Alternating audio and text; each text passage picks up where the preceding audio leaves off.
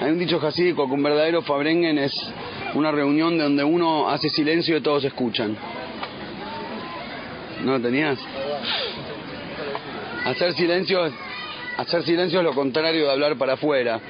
Cuando uno habla, zaraza, tira, tira, da, vende. Y hacer silencio es dejar de vender por un ratito y ser vos mismo. Eso es hacer silencio. Y un Fabrengen es cuando uno se atreve a hacer silencio en voz alta, a ser uno mismo, y todos escuchan, es decir, todos ese uno es el que, el que simplemente el que hayan le la capacidad para decir lo que todos piensan, nada más. Ese es eh, el que se atreve a hacer el silencio en voz alta, nada más. Eh, yo a la, a la mayoría, a la gran mayoría de los que están acá los conozco muy personalmente y entonces sé que lo que voy a decir es simplemente, un- como quien diría, de onda acomodar un poco los libros en la estantería, pero son lo- los libros que ya tienen ustedes y la estantería es de ustedes. Yo no... Eh, no lo digo de humildad, eh, los que me conocen saben que no soy humilde, pero no, no, es, por, no es por humildad, yo solamente acomodo la- las ideas que la gente solo piensa y, simplemente no está acostumbrada a escuchar que alguien le lo diga de esa manera, Jai. Bueno, empezamos del hecho que, ah, vamos a hacerle honor al, al, al, al argentino del domingo. Si yo que vivo en Israel te- hace un año y medio te lo puedo decir que es lo más. En realidad la idea del Shabbat era esa, pero medio se, de- se des... Bueno, no importa. Pero el Shabbat es eso. Eh, ¿Por qué digo domingo? Porque el domingo arranca con Abdalá. Cuando hacemos Abdalá, es, eh, es interesante que justo ayer me, me lo preguntó alguien. Vieron que Kiddush es muy famoso, todos hacen Kiddush. El no religioso también le gusta el Kiddush, pero la Abdalá es como rara. La mayoría de la gente no, no sabe. lo- El que no es religioso no sabe lo que es Abdalá. Abdalá es como el que Arbit después de Kippur. Damián. Cuando hacemos Abdalá lo que hacemos es separar entre el Kodesh y el Hol. Es hacer un ritual que, que avisa a nosotros mismos y a, y a toda la familia alrededor de que hasta acá fue Kodesh y a partir de acá es Hol. ¿Por qué hace falta, por hace falta hacer esa definición? No podemos seguir de largo y lo que, lo que sale, sale. Cuando sale Kodesh, sale Kodesh y cuando sale Hol, sale Hol porque es uno de, los conceptos más importantes para poder llevar a cabo el Shlichus, la misión de un, de un Id, es tener las cosas claras, que es que el blanco es blanco y el negro es negro. Eh, es decir, hay que separar el Kodesh y el Hol. No que, no, no que uno de los dos no sirve, cada uno tiene su función, pero nunca vas a poder conectarlos, unirlos y que tengan sentidos si no puedes primero en un, por lo menos en una primera instancia, no importa de cuánto tiempo, tener en claro qué es qué. Por eso la mayoría de los años de Jinuj, cuando educamos hijos, estamos todo el tiempo, estamos todo el día reforzando el sistema binario. Esto sí, esto no. Esto malo, esto bueno. Esto sí, esto no, todo el tiempo. No es que la vida se trate de... de- de- de- la vida no es un sistema binario. Hay un, es más, el 4% es blanco y negro y el 96% es gris. ¿Sí o no? Ojalá fuera todo blanco y negro, mucho más fácil mucho más fácil. Hay un montón de gris que nos complica, pero el primer paso del jinuj es que quede claro qué es qué. A donde se puede marcar el blanco y el negro hay que marcarlo para después. Después vos podés usar tu sentido común y, y- mezclar, sacar, poner, pero primero tiene que estar claro qué es cada cosa. Arranco con un concepto de, de, un mimer que estudiamos esta semana en Toiroy. Alguien en el shiur que di el jueves que fue un shiur muy de afuera, una conferencia, alguien me preguntó, ¿y qué de todo eso es Hasidut? Me mató la pregunta. Me mató. Porque, pero estuvo buena. De hecho, no, ya sé, vos la dijiste en nombre de alguien, ya sé. Me haces acordar, había uno que dijo, eh, no, no, si estamos con tiempo me, me, me explayo. Había, me hiciste acordar un chiste que había un Bajuri Yeshiva que le fue al rabino, le dijo, Rab, tengo un amigo que tiene un problema de estos temas y la verdad que como se sentía incómodo no quería decírselo y me dijo a mí que se lo pregunte y le empezó a hablar y le dijo, le dijo no entiendo, ¿por qué no le dijiste a tu amigo que venga él y que me diga que el problema lo tiene un amigo? es lo mismo. Ahí en el Maimer hablaba de, de de la creación del hombre, que a diferencia del resto de las criaturas, a diferencia del resto de, los animales, las plantas, Hashem creó al hombre polvo de la tierra, farmi nada más. Ah, por eso decía, alguien me preguntó qué de todo esto Hasidut, por eso voy a hacer un esfuerzo por, por hacer más eh, citutim, citaciones. Voy a citar eh, Mamaré y cosas para que, para que se note de dónde, a dónde nos estamos basando. No sea cosa que piensen hago mulería. Eh, en el Maimer este explica, explica ahí el Alterrebe que la, a diferencia del resto de las criaturas que fueron creadas ya como seres vivientes, Aretz Nefesh Hayah, dice que la tierra saque un alma viva. Cuando salieron los animales, como si ese animal Balhai. Balhai es dueño de vida. El animal ya es un. Los animales, el animal es un vivo, es un vivo, es un vivo literalmente, es un ser vivo desde el vamos. Eh, la planta, ya con, la vida que tiene, la vida limitada que se escucha desde ahí, la planta con su vida limitada que tiene, que solo puede crecer y no puede moverse, pero ese, esa fotosíntesis, esa, dinámica que tiene, la tiene desde que arranca. Hashem creó a la planta ya una planta viviente con vida vegetal, y al animal lo creó con vida animal. Y el ser humano no, el ser humano arrancó como un goilem, arrancó como el goilem, un, un pedazo, un cacho de cuerpo crudo, valga la redundancia, no fue a propósito igual, ¿eh? eh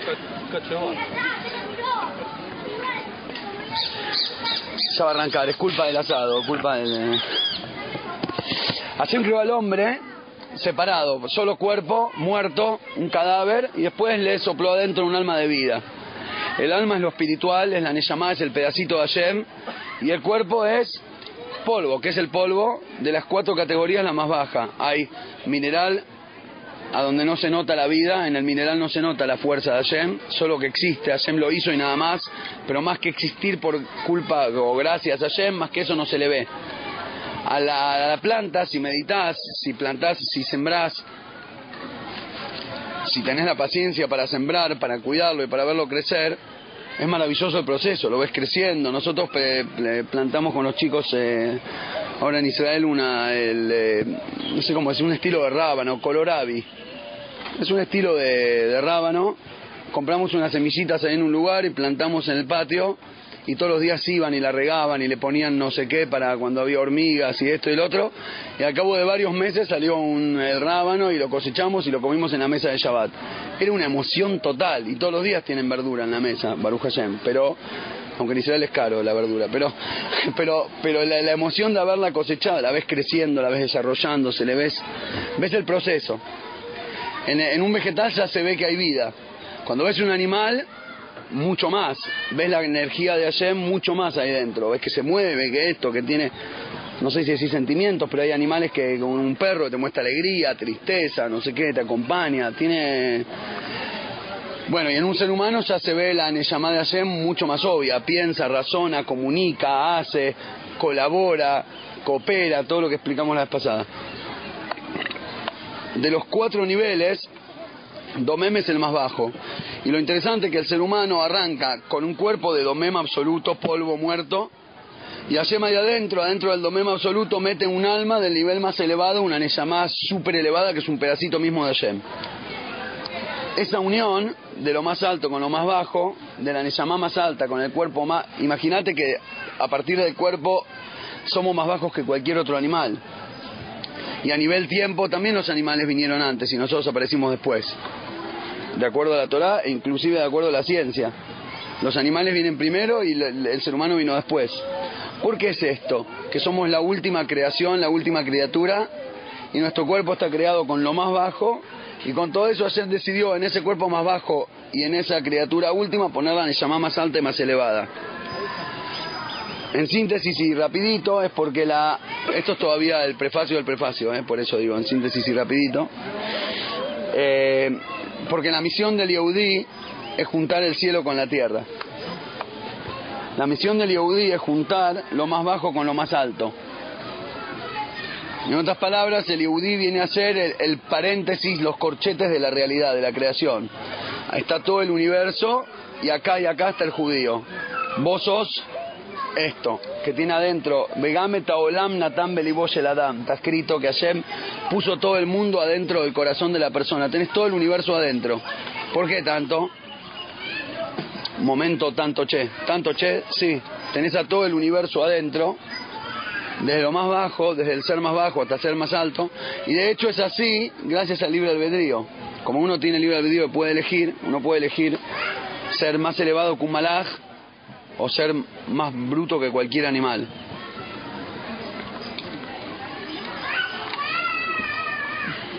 De hecho, nunca hubo un, grupo de gatos que se cuestione la moral de cazar, si está bien moralmente cazar ratones. Están programados para cazar ratones y cazan ratones. Nunca va a haber un, un shiur de gatos donde digan, che, y si está mal, morder al ratón. No importa que después lo sigan haciendo, pero por lo menos que lo charlen. Como el Fabrengen, que te reinspira, después se hizo un desastre, pero por lo menos en algún momento charlaste de dejar de morder al ratón. Y los gatos nunca lo hacen. Nunca vas a ver un, un, un, un, león que decida hacerse vegetariano. Más allá de si está bien ser vegetariano o no, que no lo vengo a discutir acá porque no es el, el lugar ni tampoco es la respuesta, pero pero nunca vas a ver un león de, debatiéndose si corresponde o no. El único que tiene esa conciencia que le permite elevarse y trascender su propia limitación, el único, el único animal si se puede decir así, que se puede cuestionar, y no nada más cuestionar, sino a través de su conciencia trascender aquello con lo que fue programado, en realidad nos programó ayer para trascender, pero uno podría ser un bichito llamado ser humano, y el hecho de poder cuestionarse y trascenderse a sí mismo, trascender de la programación y no hacer y no hacer aquello que es lo obvio, eso es un ejercicio que solo los seres humanos pueden hacer. Me acuerdo una vez hace muchos años, yo era eh, fui hice un campamento, director de un campamento del Heider, y no sé por qué, bueno, sí sé porque, pero no viene al caso, me molestaba la competencia de estudiar Mishnayot, a ver quién estudia más y quién se lleva premio y se me ocurrió hacer una locura para ver si funciona. Dije, vamos a hacer una competencia, el que más Mishnayot estudia recibe menos premio. ¿Por qué? Porque hay una mitzvah de Shelo Almenat de Kabel Pras, entonces, como según el Pirkei Avot uno tiene que servir a Shem, Leshem Shamaim y no por el premio, vamos a hacer una competencia así. El que menos estudia se lleva premio. Y entonces el que más estudia es el que menos se lleva. De acuerdo a cómo quede la tabla, dividimos así. Y no te estoy cargando, los pibes estudiaron un montón. A propósito, para ellos porque están por rebeldía. Va, yo también están por rebeldía. Y, y, y, por eso funcionó. Pero eso ocurre nada más en un campamento de seres humanos. De hacerse eso en un campamento de cualquier otro tipo de criatura y no funciona. Nunca va a funcionar porque están programados. Nosotros tenemos la capacidad de desprogramarnos, eso es trascender, eso es elevarse. Eso es ir para arriba, que está buenísimo pero también tenemos la posibilidad de ir para abajo, y ese es el libre albedrío. Vos puedes ser mucho más cruel que un animal. El león nunca se va a cuestionar por qué comer, pero tampoco va a comer de más, es decir, tampoco va a matar una liebre cuando no tiene hambre.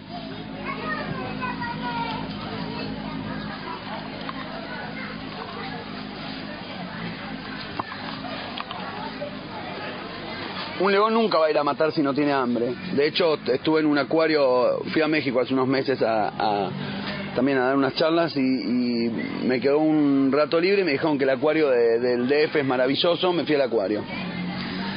Eh, y había eso, vos puedes caminar y se ve por arriba tipo el, el techo transparente y te, nadan los peces por encima, muy bueno, un pescarpa. ¿eh?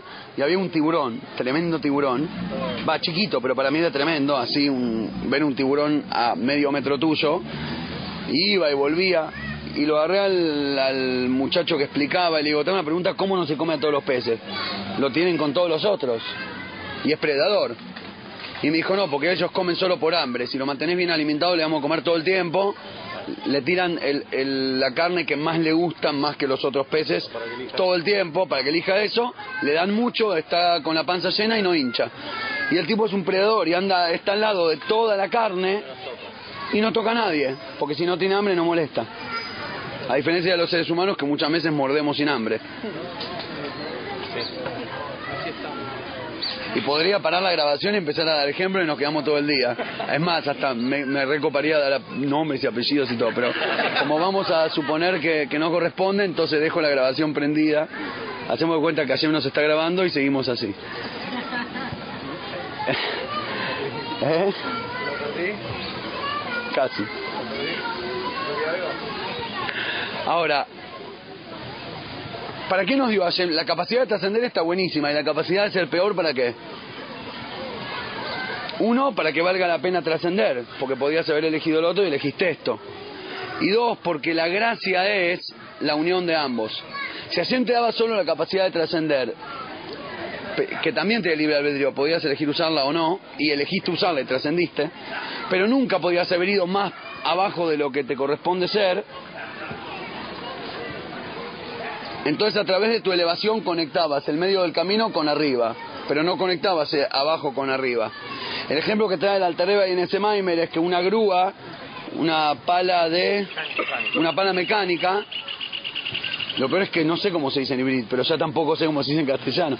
Con la pala mecánica, vos tenés que, tenés que levantar escombros o lo que fuera, una pared, tenés que meterla bien abajo para levantar desde abajo toda la pared. Si la metes en el medio, obviamente se levanta solo la parte de arriba y no la de abajo. Entonces, si vos querés elevar toda la pared, necesitas que la palanca llegue hasta abajo de todo. Por eso Hashem le dio al ser humano la capacidad, la palanca, que también se usa como potencial la, palabra palanca, le dio la, Hashem le dio al ser humano la palanca de poder llegar hasta lo más bajo, para que cuando llega a lo más alto, en su elevación eleve también lo más bajo. Cuando vos elegís ser buena persona, estás elevando también la peor versión tuya que podría haber sido. ¿Se entiende? El famoso Midrash que el famoso Midrash que Moshe Rabbeinu era del Mazal Madim y podría, no sé si es sobre Moshe Rabbeinu, que podría haber sido un tremendo asesino. ¿Eh?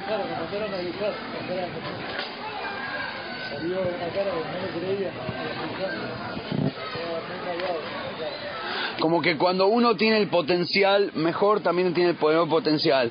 Cuando Moisés Rabbeinu se transforma en el gran maestro de la historia, en eso no nada más elevó, no llegó nada más a eso que llegó, sino todo aquello que podría haber sido bajo, que Baruch Hashem no lo fue, se elevó esa bajeza también con su elevación. ¿Se entiende el concepto?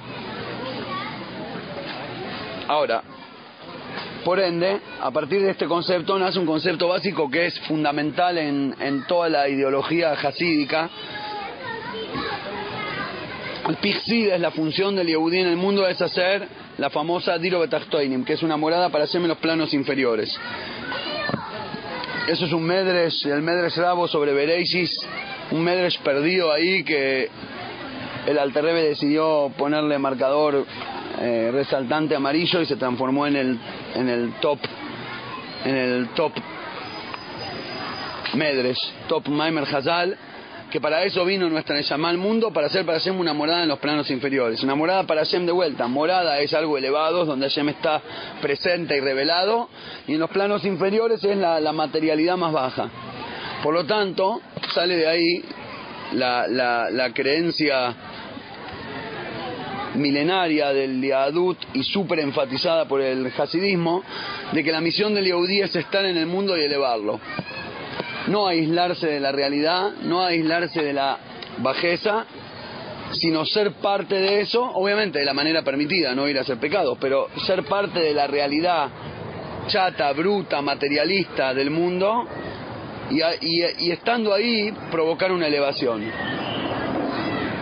Este es el otro esta es la otra cara de la moneda de Abdalá. Abdalá es el inicio de la boide. La otra cara de Abdalá. La semana arranca con Abdalá. El inicio de la boide, en la infancia tenemos que marcarle claro a los chicos, esto sí, papito, esto no. Esto malo, esto bueno. No hay mucho espacio para gris, para filosofía, para poesía. Eso sí o no, o blanco o negro, como el juego. Ni sí ni no, ni blanco ni negro. Esto está acá, esto está acá. Pero después cuando creces físicamente y espiritualmente, hay que empezar a, a dedicarse a entender y saber aplicar el gris. Y ahí está la otra cara de la moneda, que es saber estar en la realidad del mundo, saber conectarse con lo material y dentro de eso llenarlo de divinidad. Ahí meter la conciencia de Hashem, ahí meter las mitzvot, remangarse, estar dispuesto a meter los pies en el barro y ahí en ese mundo de barro que Hashem creó para nosotros, meter, meter luz, meter las mitzvot. Voy a traer un par de, de dichos y breves historias hasídicas que expresan este punto para, para probar el, No, no, porque también le da color y le da, le da formato. El Alterrebe una vez, el primer rebe de Jabal, llamó a sus hijos y les dijo, quiero que me digan vuestra opinión, ¿qué les parece que es la diferencia entre un maskil y un oibed? Esto es un concepto muy inside, dentro, dentro del mundo hasídico, el hasidismo es una filosofía de Kabbalah, dejémoslo ahí, una filosofía de Kabbalah judaica, para decirlo de alguna manera. Y en los textos originales es profundísimo, complejo, profundo, delicado, fino. Son cientos y miles de libros, no, miles no, pero son cientos hay mamás cientos de libros de, de, conceptos, aquellos que han venido a estudiar a lo largo de los años saben, estudiamos un Maimer y se te, revuela la cabeza, y son cientos, son miles de Maimorim de todos los Rebeim, explicando conceptos muy finos. Y cuando arranca el movimiento hasídico, la consecuencia en la gente fue que dentro de los hasidim habían dos formatos de hasidim. Habían hasidim del estilo maskil, maskil en hebreo es intelectual, habían Hasidim que estaban todo el día colgados en la meditación específica de entender el cómo y el por qué y el cuándo de la filosofía, gente altamente intelectual.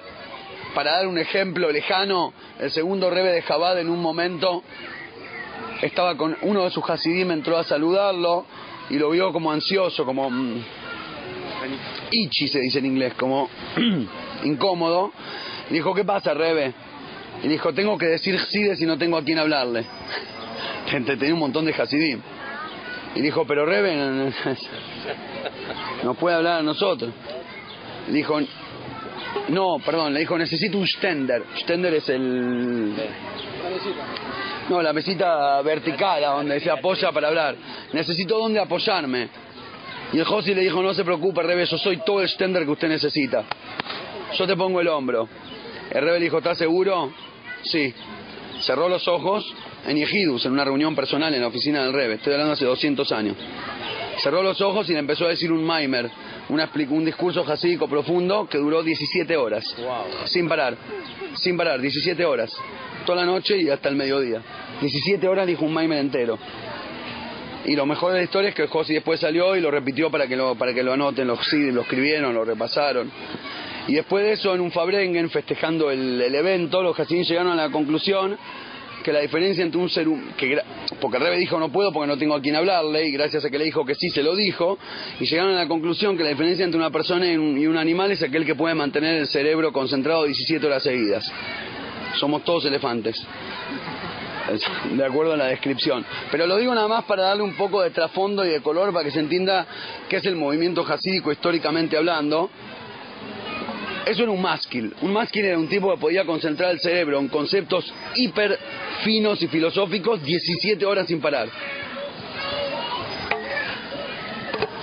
Pero obviamente la, función de todo este conocimiento no es para ser un Albert Einstein del, del hasidismo, no que me sé la teoría del no sé qué y la explicación del Yesh Toda la idea de esto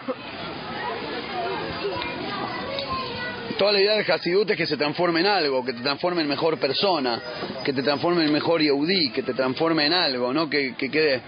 Joy, quiero, ahora estoy empezando, las turbinas están empezando a encenderse, así que acompáñenme. Eh, que si no se me apaga muy rápido. El, eh, es como el piloto del calefón, ¿viste? Cuando dura un segundo, o lo agarras o lo perdiste. Ahora, eso es un másquil la idea es que, es que toda esa intelectualidad, toda esa escuela baje algo, se transforme en algo, vea le babeja, que después todo ese bella data, todo ese conocimiento lo lleves a tu corazón y te transforme en mejor eudí, mejor persona, etcétera, etcétera. Y esos, los que se dedicaban más a esa parte del servicio a se llamaban a los que le decían el oibed.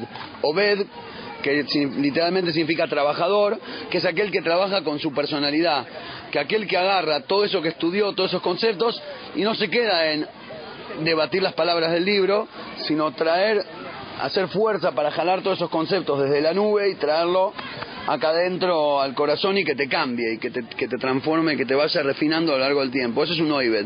El másquil es el que se cuelga en la idea y el oibed es el que busca transformar esa idea en algo, en algo productivo, en algo productivo y palpable en mi corazón.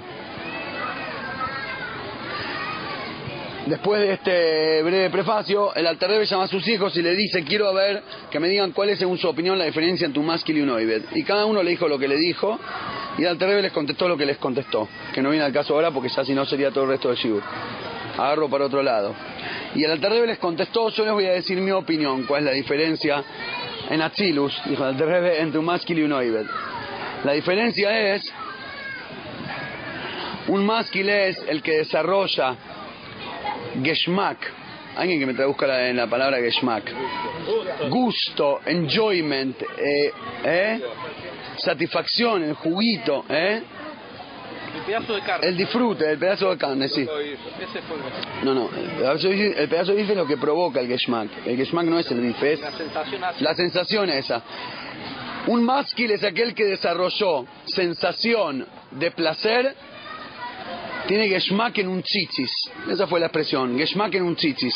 Vos agarrás un chichit y cuando te lo pones, no es vestirte una ropa, no es ponerse un- una lana amarilla que te das al pullido y nada más. Por, lo menos hablo en primera persona. Poner un chichis es. Ah. ¿Entendés el significado cabalístico? ¿Entendés el porqué? ¿Cómo cambia eso las constelaciones espirituales? ¿Cómo te transforma? Un tipo intelectual, filosófico, agarra un chichis y para él tiene otro... otro es tipo... ah, y tiene un geschmack cuando se pone el chichis. Que es difícil. tiene geschmack en verano, difícil. Un másquil es el que logra tener geschmack cuando se pone el chichis. Y un oibed es aquel que logra tener geschmack cuando le hace un favor al prójimo. Así explicó el Alter Rebbe. La diferencia entre un másquil y un oibed es que el intelectual es el que disfruta, el que le ve placer a ponerse el chichit, y trabajador, que trabaja consigo mismo, es aquel que le ve placer, que le encuentra el placer, el geschmack, hacerle un favor al prójimo. Y la finalidad, termina el Alter Rebbe, es llegar a ser un oibed. Es decir, llegar a trabajar sobre tu personalidad, no para nada más tirarle un huesito al, al- al pobre, como le dije el otro día a alguien, el ejemplo de, levante la mano a quien conoce más falda. Bueno, poco, no, igual, no, conocer es conocer, que te puedo empezar una tirita y me la terminás. Tipo Valpé, serva aquí. Yo, que- ¿eh? No, no, hay, hay una tirita maravillosa que Mafalda es idealista, está caminando con Susanita, que es una amiga materialista, y le dice, habría que ayudar a los pobres y no sé qué, y ella le dice, pero ¿para qué si los podemos esconder? Y al rato sigue la otra tirita y le dice, pero ¿sabes qué? Tenés razón, Mafalda, aprendí de vos, vamos a cambiar. Cuando sea grande quiero organizar esas cenas maravillosas que ayudan a los pobres y vamos a poner caviar y músicos tocando el violín, va a haber un clima eh, coso y la gente comiendo caviar y después yo voy a hablar, inspirar a la gente y vamos a juntar un montón de fondos para comprarle polenta y toda esa basura que comen ellos. es buenísimo eso. Lo leí hace 40 años y no me lo olvido. Es decir, está vigente, total, total. Y, y, y ni siquiera, bueno.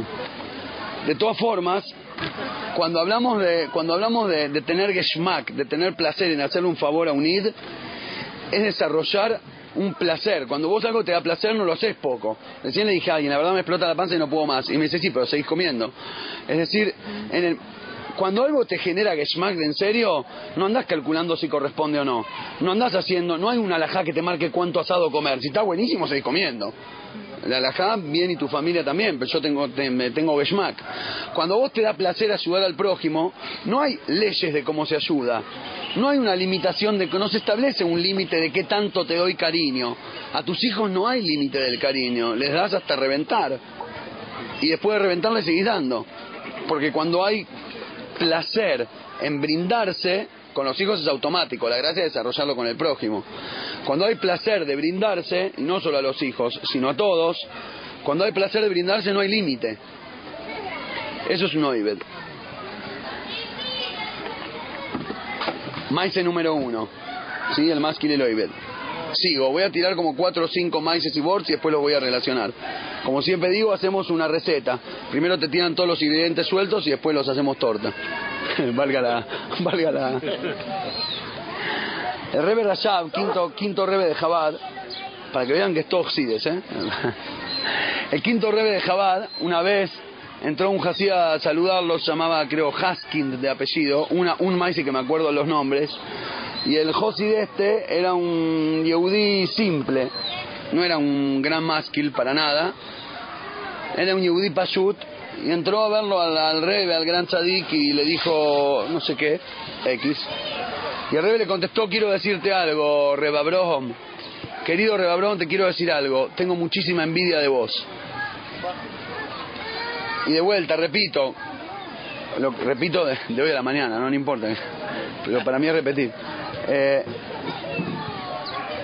los rebes no eran políticos, los rebes eran Yehudim de en serio, eran transparentes. Y mi mail decían lo que tenían que decir porque, porque lo eran.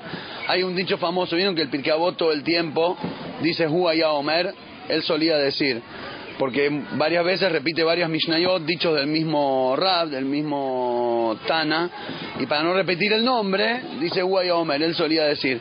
Pero hay una explicación que dice Huaya, coma, Omer. Él era, decía, lo que él era decía, no andaba haciendo bluff, no te cantaba trucos sin cartas. Los jajamín verdaderos decían lo que eran, y por eso cada uno decía algo diferente. Por eso uno decía, le dijo, vayan a ver cuál es el camino de la vida. Y eran cinco alumnos, y cada uno fue, vio, volvió con una respuesta diferente. Ah, como no son todos jajamín, no son todos religiosos, la Torah no es una, la verdad no es una, no mentira. Obvio que la Torah es una, pero la Torah es una tanto como vos sos uno. Y esa Torah dentro tuyo tiene que ser verdad. Si vos decís la Torah de otro, no está siendo verdad. Y acá entra el famoso, el famoso dicho del Rebe de Koch que suena a trabalengua, lo mencionamos el otro día, que si vos sos vos, porque yo soy yo, y yo soy yo porque vos sos vos, ni vos sos vos ni yo soy yo. Y entonces yo me quedo sin vos y vos te quedás sin yo. ¿Entendieron? Es medio loco. Pero si vos sos vos, porque vos sos vos y yo soy yo, porque yo soy yo, entonces vos sos vos y yo soy yo, y vos tenés yo y yo tengo vos. Yo no, no te puedo tener nunca vos si vos tratás de ser como yo porque pensás que yo quiero que seas como yo. Y vos nunca me podés tener a mí si yo trato de ser como vos porque pienso que vos querés que yo sea como vos. Perdón por la velocidad, pero si no, no, me acuerdo ni cómo era. Es decir, ¿se entiende el concepto? Si uno está todo el tiempo tratando de ser lo que el otro quiere que sea, nunca sos y entonces no hay nadie. Es un mundo de seres transparentes. Es como una película donde están todos con la cara, con la, con la cara blanca sin identidad. Soy. Entonces vuelvo. El Rebe es un, es un tzadi que habla con honestidad y el Rebe en serio le tenía envidia a este muchacho. Y le dijo, ¿por qué Rebe? Usted me va a tener envidia a mí, yo soy un judío payut, ¿qué envidia me puede tener usted a mí? Se me perdió, no, importa. ¿Qué envidia me puede tener usted a mí si yo no tengo nada para envidiar? Y menos por un tzadik de su tamaño. Y el Rebe le dijo, yo te envidio porque cuando vos caminás por el mercado, cuando caminás por el shuk, él vendía tinta. Iba por el mercado y vendía tinta para, para pluma. Porque cuando vos caminás con el bolso de tinta por el mercado y vas pensando en el Tania que estudiaste a la mañana, sos un Tania caminando. Por eso te tengo envidia. Terminó el maíz, punto. Ahora yo les hago una pregunta al Rebe, ¿no pensaba Tania por la mañana? No sé. Rebe, ¿qué dijo el Tania? Me estás cargando. Vos sos el Tania. Entonces, ¿qué? ¿Le mintió para quedar bien? Le quiso levantar el ánimo porque era un tipo simple, vendía tinta, no tenía un mango y le dio ese de acá. Que podría ser, pero no mintiendo. Rebe no hubiera mentido. El Rebe en serio le tenía envidia a Reba Brown Haskin. ¿Por qué? Le tenía envidia por la explicación del Midrash que voy a decir ahora. Punto 3. Hay un Midrash que dice que la, eh, la Midata Gesed, la Midata Gesed, la cualidad de bondad de Hashem, se fue a quejar a lo de Hashem cuando estaba Abraham vino vivo y le dijo, todo el tiempo que Abraham está sobre la faz de la tierra yo no tengo lo que hacer. Estoy podrida, no me, Abraham no me deja, no me deja trabajar. Se fue a quejar al jefe que le quitaron el puesto de trabajo. Interesante como el Midrash hace un, un, una, conversación dentro de Hashem, ¿no? Su aspecto de Gesed le fue a hablar a él, pero no importa, eso es para otro Shibur más profundo. La Midata Gesed de Hashem le fue a decir a Hashem mismo, todo el tiempo que Abraham está sobre la faz de la tierra, yo no tengo lo que hacer. Me quitó el trabajo, porque Abraham era pura bondad, favorecía a todos, tenía la casa abierta, inclusive con los árabes, los, ingresaba y les daba bondad y les daba comida y les ayudaba a reconocer a Hashem, difundía la luz de Hashem en el mundo, era, era, era la bondad hecha persona. El Gesed, la influencia hecha persona. Y Midata Gesed no tenía laburo. Dice el rebe anterior, un pirú sobre este midrash de dos palabras. Midata Gesed se fue a quejar por celos. Ese es todo el pirush del Friedrich Rebbe. La Midata Gesed se fue a quejar frente a Hashem por celos. ¿Celos de qué? De que Abraham hacía Gesed y no, y no ella. Pregunta, ¿Midata Gesed no siempre está haciendo Gesed? El celo no era nada más que ahora lo hace él y no yo, porque mil años antes y los próximos cinco mil después lo vas a hacer vos. Abraham vivió solo un ciento, 170, ¿cuánto? ciento y pico de años. Esa época, ¿eh? Esa época Abraham hizo el Gesed, pero antes y después sos vos la encargada del Gesed. Anda, doctora. Ahora sí levantate. ¿Por qué tenías ce- celos, Midata Gesed? Explica el rebe anterior. ¿Por qué tenía celos? No porque Abraham hacía Gesed.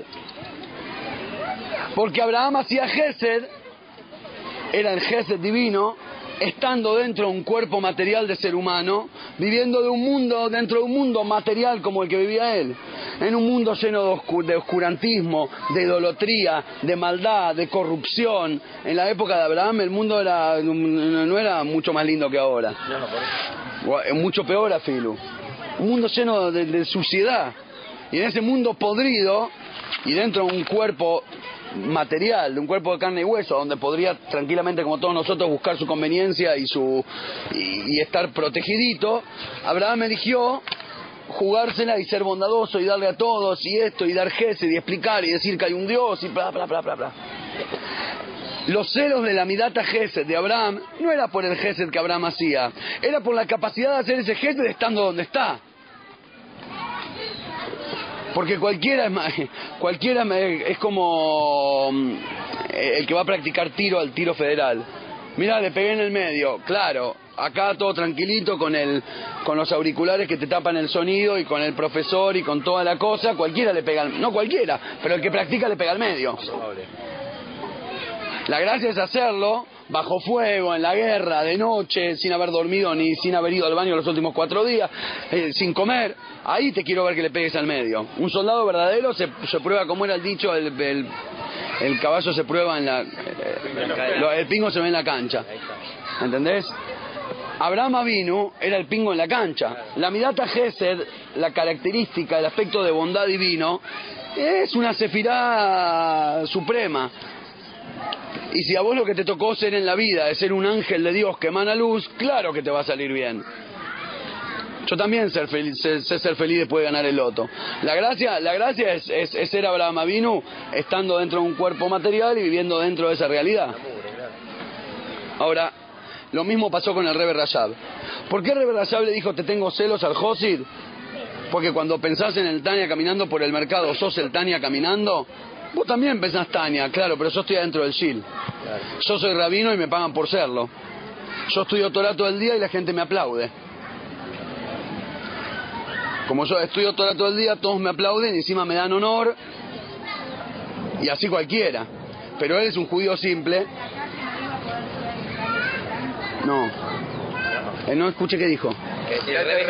Yo dije que no por las dudas. No, no, si salía a la calle, iba a hacer un Tania caminando. No, no, iba a ser un Tania, pero eso no se llama caminando, no iba a estar cami- cuando Rebe camina por la calle y piensa, Tania, no está en la no está en la calle, está caminando sobre la nube, sobre la nube, una gran nube de Rebe. ¿Entendés? Él vive en una santidad absoluta, está totalmente conectado con Hashem, casi te diría que lo ve. Cada palabra de Tania que dice se alimenta de, de la divinidad que recibe, lo siente, lo ve, lo disfruta, así cualquiera. hubiera tenido que caminar, hubiera caminado también así. De vuelta. no puede caminar, no Es puede. como que vos sos Es como Cohen, que un rey camine y deje de ser rey. Cohen, Lo que Ah, yo no puedo ser... Lo que vos Lo que dijiste vos de Rebeco, no, yo no puedo ser... que nunca va a poder. Muy bien. Voy a dar otro maíz para explicarlo. Vino un muchacho con pelo largo en el año 80 al rebe de Lubavitch, y este es nuestro rebe, en Brooklyn. Cae un pibe con pelo largo, eh, un de pelo largo y con el arito. Viene al rebe. Me olvidé de contar un detalle, era una familia religiosa. Y dejó todo, dejó la yeshiva, se dejó el pelo largo, se pudrió de todo. Y obviamente, para ponerle la cereza arriba del coso, se enamoró de una chica goya, una buena.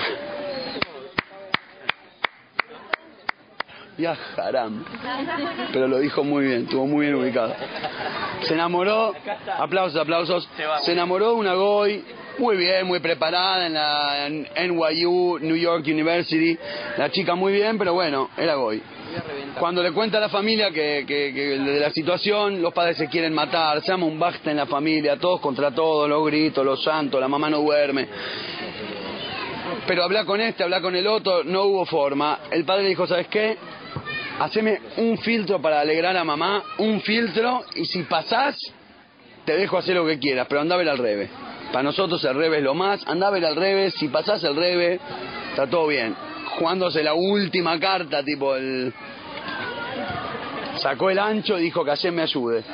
Lo mandó al revés y él pasa por dólares, ¿no? El rebe repartía dólares para acá los domingos y era como una excusa como para tener un minutito con el rebe y contarle alguna cosa personal, pedirle una brajá.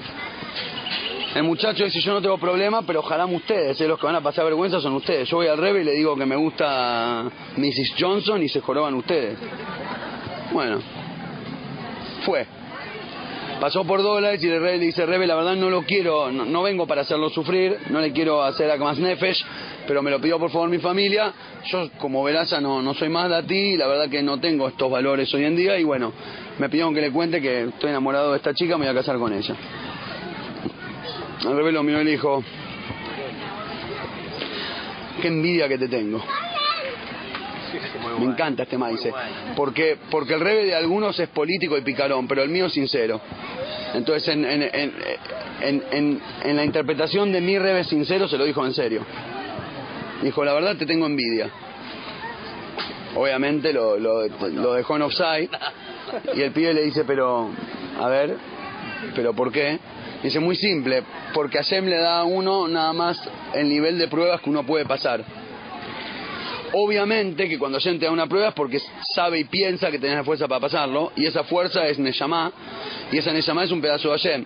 Aquel que tiene más fuerza de Hashem adentro, Dios le da pruebas más difíciles, y aquel que es un débil espiritualmente hablando, Hashem le da una pruebitita de vez en cuando. A mí Hashem nunca me puso esa prueba, yo nunca me enamoré de una Goya, porque probablemente Hashem sabe que en mi Neshama no tengo la fuerza para pasar esa prueba que es dificilísima. Si realmente estás enamorado, eh, eh, es un desgarre, eh, es la muerte, ¿no? Quebrar, romper eso. Y a mí Hashem nunca me dio esa prueba porque aparentemente no puedo. Y a vos sí te la dio. Y obvio que la vas a pasar porque para eso te la dio. Y vos la vas a pasar y yo no.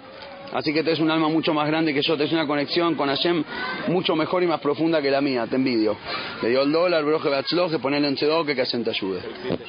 No lo sé, pero entiendo que, es, Obvio, que, que claro, él... claro. sí. Es el almur de no sé ahora. El almur de paternal. Era, ¿vieron las, las charlas? Y ese chico era yo. No. No, no. No. No da por lo de pelo largo ni por edad de casamiento en el 80 que yo tenía 3 años. Y para que sepas, en esa época tenía pelo largo. A los 3 años tenía pelo largo. Hasta los 3 años. Cuando el rebe le dice al muchacho te tengo envidia, es en serio. Es en serio, en serio, el rebe no miente. Y cuando le dijo eso al vendedor de tinta, o Midata Gesed dijo eso sobre Abraham Avinu, o sea, le tienen envidia, en serio, por ahí vergüenza también, le tienen envidia en serio. Porque la gracia es la gracia y lo maravilloso, y por eso según el, el, el, el Yadut, el Yehudí es el centro del universo, por este paréntesis que hablábamos, por tener lo más bajo y lo más alto. Si sos capaz de bancarte adentro tuyo la posibilidad de matar, robar, violar, aprovechar, corrompirse, prostituirse, y toda esa capacidad la usás para ser bueno, no celoso, eh, caritativo, no egoísta, justo, buena persona y tzadik, eso es lo que vale. Y cuando haces eso cumplís tu misión y todo el universo, los de abajo, desde el pasto y los animales, hasta los malajim y Midata Gesed y el Rebe del Lubavitch, todos se mueren de envidia de vos. Porque eso es lo que, eso es lo que corresponde ser. Y la verdad es que esa es toda la, esa es toda la, este es el fundamento máximo y absoluto del camino de Hasidut. Por eso el Baal dijo, el Baal que fue el fundador del movimiento hasídico, dijo yo hago tefilá y ayuno, suelo, tipo, animit, ané, yo suelo ayunar, hago tefilá y suelo ayunar para pedir... Yo suelo hacer tefilá y ayunar para poder responderle a alguien cuando me pregunta en el momento de Dveikus. ¿La habéis escuchado esa? Hago Davenen y hago Tainis para tener la capacidad de responderle a alguien en un momento de Dveikus. Dveikus literalmente Dvekuta es apegación. El Balcento era conocido por su alto nivel espiritual que cuando se apegaba, se inspiraba y se apegaba a Shem, se iba, se iba totalmente, se, no sé si literalmente se le daban vuelta los ojos o solo una expresión, pero se iba totalmente, no podías, no, le, le cortabas y no reaccionaba, es decir, no, no, no, no podías hacerlo bajar. Cuando estaba conectado en lo alto, no había forma. Se puede caer todo el mundo alrededor, queda este pedacito de coso, peor que Mr. Magoo. No, no le- no- nada de alrededor le hacía ninguna diferencia. Estaba ahí y nada le cambiaba. Cuando estaba en Dveikus era in, in- Decime algo. Eso, inmutable. Decime algo. El Bacento dijo, toda mi tefilá y todos mis ayunos son para que Hashem me permita responderle a alguien cuando le piden una brajada, un consejo, un algo, inclusive si estoy en un momento de Dveikus. Ese es el Baal Shem Tov. Unir lo más alto, unir lo más alto con lo más real, con lo más literal, con lo más bajo. La verdad, la verdad es que nosotros no tenemos tanto este problema, porque no somos tan espirituales ni tampoco nos requieren en cosas tan materiales. Pero cada uno en su realidad, por lo general en la vida, y más la gente que está en el camino de Torah, y más si es en el camino de Teshuvah, no Torah de nacimiento como mecánica, sino Torah como Teshuvah y como elección, uno termina teniendo que elegir si me hago santo, bendito sea, o si, o si me hago eh, nada, eh, laico, me hago tipo normal que va al club y para Kipur aparezco, ¿viste? No me jorobes mucho, para Kipur aparezco. Y el otro dice, no, hay que ser santo, hay que esto, hay que el otro, y se separa totalmente, que la yeshiva todo el día, que el esto y que el otro. Inclusive en nuestro nivel básico también nos termina, sí, porque es más cómodo, la verdad que es más cómodo estar definido. Es mucho más cómodo estar definido, ¿sí o no? Pero el estar definido un yehudí verdadero es tener las dos y bancárselas. Esa es tu definición. Lo que pasa es que es difícil. ¿Cómo se hace? ¿Cómo se junta el gap? Tenemos un... Una, ¿Cómo se dice un...? ¿Eh? Hay una brecha muy profunda, amplia y profundísima. Profundísima como el abismo y muy amplia entre lo espiritual y material, entre el cielo y la tierra. Y la mayoría de la gente que pasa por este ejercicio llamado vida humana se queda en una de las dos. La mayoría. La mayoría se queda en una de las dos.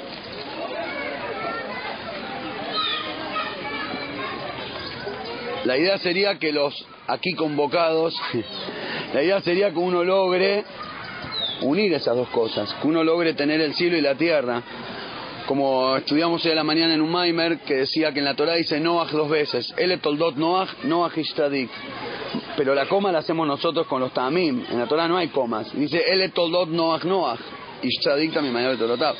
Esta es la descendencia de Noach Noach. ¿Por qué Noach Noach? Y explica ahí concepto extenso, pero en pocas palabras, Noaj es satisfacción, descanso, bienestar. Entonces dice el Midrash que hay dos niveles de Noaj. Hay Noaj la Elionim, Noaj la Tachtonim, aquel que es amable, beneficio, satisfacción para lo supremo, y está aquel que es amable y satisfacción para lo bajo. Noaj la Olama Zeb, Noaj la Olama Ba. Hay satisfacción y bienestar en este mundo y hay satisfacción y bienestar en el mundo venidero. No están reacostumbrados a escuchar. Están aquellos que eligen las pavadas de este mundo, como aquel que va al rey, que tiene un camino largo y el rey está al fondo y uno puede elegir frenarse en las chambers, como se dice, en las, eh, en las cámaras intermedias y elegir la torta y las cosas ricas y todos los placeres y los masajes. Y está aquel que dice, nada me importa, voy hasta el fondo, yo solo quiero al rey. Uno, uno, cuando arranca el stand-up es porque me encendí.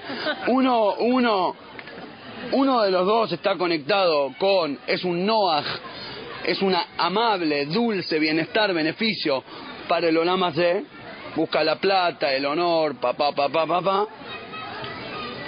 Y el otro es Noah la Olama.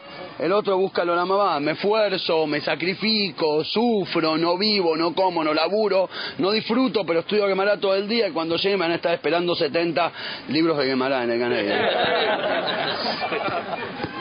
Uno es, uno es Noach Leolam Abba, uno es Noach Leolam y el otro es Noach Leolam. ¿Y qué es un Ish Tzadik? ¿Qué es el verdadero Tzadik? Que, by the way, sí, dicho sea de paso, el único en todo el Tanaj del cual dice la palabra Tzadik es Noach. Interesante. No hay ningún otro Tzadik en toda la Torah. Ay, pero no lo llama Tzadik. La palabra Tzadik la dice únicamente sobre Noach. ¿Dice la palabra Tzadik en la Torah? Yosefa Tzadik en el Jumesh. En la Gemara, ¿no, eh? Buscame el pasú. Bueno, puede ser. Reconozco, tengo mala memoria. De todas formas, me parece, me da la impresión que escrito, saca, saca el Google. Me parece, el rap Google te responde. Me parece que no importa, no importa. Si eso no es, no, no hace diferencia realmente porque el concepto es igual. Sobre Shaul, ¿dice Tzadik sobre Yosef en el Humash? No dice, toma. Muy bien. Ahora, Shaul es, Shaul es Google. Está bien, pero en Humash, en la Torah escrita, en el Tanaj dice Tzadik solo sobre, sobre. No, ¿Quién es el verdadero Tzadik? El que es Noach Noach. El que es beneficio beneficio, amable amable. Tiferet lo, betiferet, betiferet de Osea, betiferet domina Adam. Aquel que elige un camino que es bello para el que lo hace y bello para los demás. Si sos lindo para vos solo, sos un niño. Si sos lindo para los demás, sos un loser. Si sos lindo para vos y para los demás, sos un josid, sos un verdadero tzadik. Si sos lindo para el olamazé, sos un materialista. Sos lindo para el olamabá, sos un, el que busca la cámara del rey. Si, si, si, si sos un verdadero tzadik, sos Noach Noach. Hay que saber ser Noach Noach. Vender tinta en el mercado y pensar Tania. Vivir en Arabia Saudita como Abraham Avinu y hacer, no sé, una forma de decir, y darle beneficio a la gente que tenés alrededor.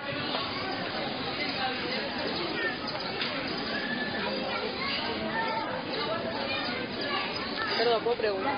Después, al final. Pero no por nada, ¿eh? porque se me pide, se me, se me corta totalmente. El Baal Shem Tov reveló esta enseñanza, que en realidad ya es básica del judaísmo, porque hablemos del tzadikim antes del Baal Shem Tov. Me llegó hace poco, alguno de ustedes, no sé quién, me mandó un email eh, enviado por alguien de Moldes que lo hizo. La verdad, me saco el sombrero y le aplaudo. Hizo un, un Excel, se llama Los Jajamim que trabajaban. Me ataqué de la risa solo por leer el título. Pero no importa, la intención fue buena. Los jajamín que trabajaban, hizo un research, hizo research, buscó todos, del primero hasta el último, Rashi, productor de vino, bla bla bla, año 1150. Rabin Utam, financista, bla bla bla, cambiaba, cambiaba cheque. Eh, en la época del cepo en Alemania, en 1100. Eh, ta ta ta. Eh, Rabenu Obadiah Ben no sé qué, todos los Rishonim, todos. Y en la Gemara ni que hablar, eran zapateros de día, estudiaban Torah de noche. Los Jajamim ya representaban eso, que vivían en la realidad del mundo y laburaban, es laburaban. El otro día, el otro día, como hace años, le estábamos leyendo a los chicos un maíz de Rashi. Los Jajamim, antes del Hasidut antes de escuchar a Baal Shem Tov, ya eran esto. El Baal Shem Tov vivió en una época que tuvo que venir a decirlo. Hola, era 2 más 2 es 4. Pero en realidad los Jajamim ya la tenían claro de antes. Yo le estaba leyendo a los chicos la historia de Rashi, una de las historias de Rashi, y hablaba ahí de cómo Rashi, eh, que producía vino y que estaba charlando con su nieto, con la hija, las hijas lo ayudaban, los yernos, el papá de Rabenutam creo que era, estamos un judío, el papá de Rabenutam, que laburaba con Rashi en los vinos, con el suegro, a mí también, varias veces, pero después te levantás. Besar Tashem, déjame mi libro.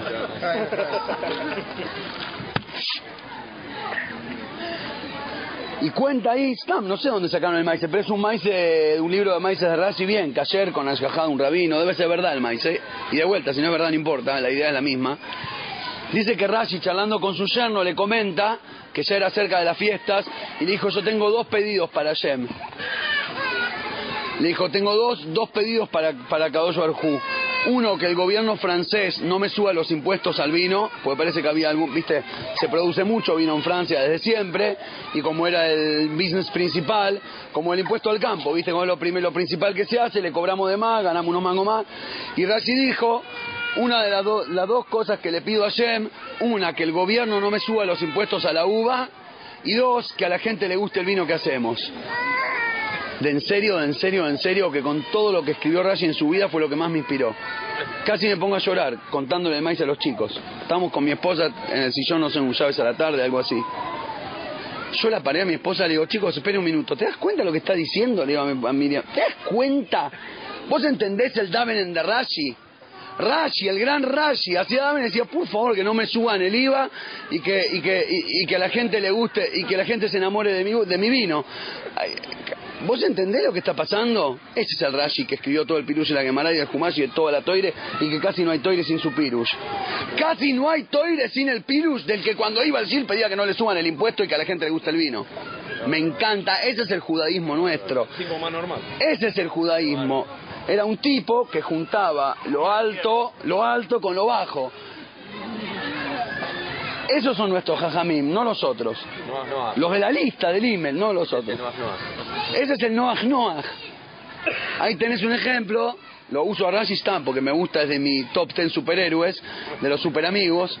Es de los superamigos. Esos eran de los jajamim que, que, nos- que con una de las historias que alguien tuvo la, la- la bondad de contarla, nos dejaron la enseñanza. Eso es un ejemplo de ir. Eso es lo que el Balsento vino a revelar. El Balsento reveló ese mensaje. La pregunta del millón, y como siempre en todos estos temas, la pregunta es mucho mejor que la respuesta, así que no se enojen conmigo si el resto del Sigur no está tan bueno como la primera parte. La pregunta del millón es, ¿cómo Baruch Hashem se hace? Porque es más difícil que jugar a la pelota con la cancha inclinada. De hecho, hablando de la cancha inclinada, con la cancha inclinada hay un dicho, el rebe de Koch dijo una vez, que vieron que dice sobre Jacob, que soñó con una escalera, que los malajim bajan y suben por la escalera, esa escalera imaginaria por la cual Hashem mandó la Neyamá tuya, mía, las Neyamot al mundo, Hashem manda a las almas hacia el mundo material y les da una misión, 80, 120 años, y después uno vuelve a mostrar más o menos qué le salió tipo en el Gambit que hacen dibujito, todo, y cuando termina le dicen, Morá, mire, a cada uno le, salió el enchastre, el mamarracho que, que le salga, pero bueno, la Morá siempre dice que está lindo. Baruch Hashem, cuando lleguemos después de los 120, Hashem te está lindo. Te exigía porque había que exigir, pero está bien, está bien. Anda al Ganeden, anda al Ganeden. Hay, hay tobogán y... Hay tobogán y sudbajo. La escalera, dice así Koch, la escalera con la cual mandaron la Neyamá al mundo, después de que la Neyamá llega abajo, Hashem la saca. Y te dice, volvé y conectate conmigo. Y estamos, y estamos todos como bobos tratando de saltar, agarrar un escalón y no hay escalera. Y por eso te saltás y te caes, saltás y te caes, saltás y te caes. Y la escalera la sacó Hashem, no es culpa de nadie. Y dice ahí, dice el rey de Koch, alguna gente le da el cerebro y puede ver que no hay escalera, decide no saltar. ¿Para qué? Si igual no voy a llegar, déjala. Si igual no es que siendo religioso vas a ser mejor persona, ¿viste? Te lo dicen mucho. Igual no es que... Y la verdad que tienes razón, igual la escalera se me la sacó, no vas a volver a elevarte. Alfadi, ni saltes. Ok, es una versión. La otra, la otra gente dice, hay otra gente que, que va a saltar y va a saltar y va a saltar, y después de tres o cuatro veces que se cae, se rompe los meniscos, se parte la rótula, se revienta, ya se da cuenta que no va a llegar a ningún lado y, aba- y abandona. Que ese es el tipo que tiene fuerza de voluntad y que quiere hacer las cosas bien, pero bueno, no le sale. Y después está el tercer grupo que jamás se va a rendir y en algún momento Hashem les tira una soga mágica y lo logran. Ese es el grupo, dijo Rebekot, que eso es ser un Josid. Ser un Josid es el que no se rinde de saltar y esperando que Hashem le tire la soga. El que no se rinde, el que no abandona los ideales cuando ve que no funciona. ¿Cuáles son esos ideales? Ahora vamos a tratar de, de- de- de- Desmembrarlos. desmembrar la soga. ¿Cuál es la soga? ¿Cómo se, se- eh, hay, hay una escalera, hay una soga, ¿hay cómo? ¿Hay cómo conectar los dos mundos? Y la respuesta es, hay. Y la soga que Hashem nos dio, los Hasidim decían el Baal el Baal nos dijo que se puede unir el cielo con la tierra y el Alterrebe nos mostró cómo. Escuchen este borde. El Baal dijo que se puede unir el cielo con la tierra y el Alterrebe nos mostró cómo. ¿Cuál es el cómo? El primer regalo que le regaló Hashem a la humanidad. ¿Cuál es la primera brajá de Birkota Shahar? ¿Qué es lo primero que le agradecemos a Shem? Entendimiento. Entendimiento. De las brajot, de las brajot. Anoten la sejvi binah leabjim ben yom u ben laila. Te agradezco a Shem por haberle dado al gallo inteligencia para discernir y distinguir entre la noche y el día. No sé por qué era el gallo, no podía haber dicho, me diste a mí la inteligencia. Es el gallo, pero no importa. A Shem le dio al gallo la capacidad, Hashem nos dio la capacidad de distinguir entre, el noche entre la noche y el día. Ese es el primer regalo de Hashem a la humanidad. La biná, la inteligencia, la sabiduría, la capacidad para discernir. En la Shmoinesre hacemos tres brajot de presentación, de alabanza a Hashem, y la primera brajá de los pedidos es Jonen Adat. Joneinu Meitja Jochma Binah. Por favor, Hashem, danos inteligencia, sabiduría y comprensión. No escucho. Ahí está la Abdalá. No según nuestro Nusach, pero.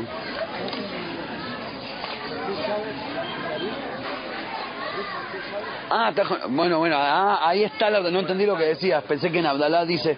Ahí está Juan Muy bien. Por eso en Atajonen va la Abdalá. La Abdalá es Atajon Antanu dentro de Atajonen. El Abdalá, la capacidad de separar y distinguir, es el Dat. Bien ahí. Buen centro. La, la, capacidad, la capacidad de distinguir es el regalo que nos hizo Hashem. El Dat es esa cosa que ningún animal tiene.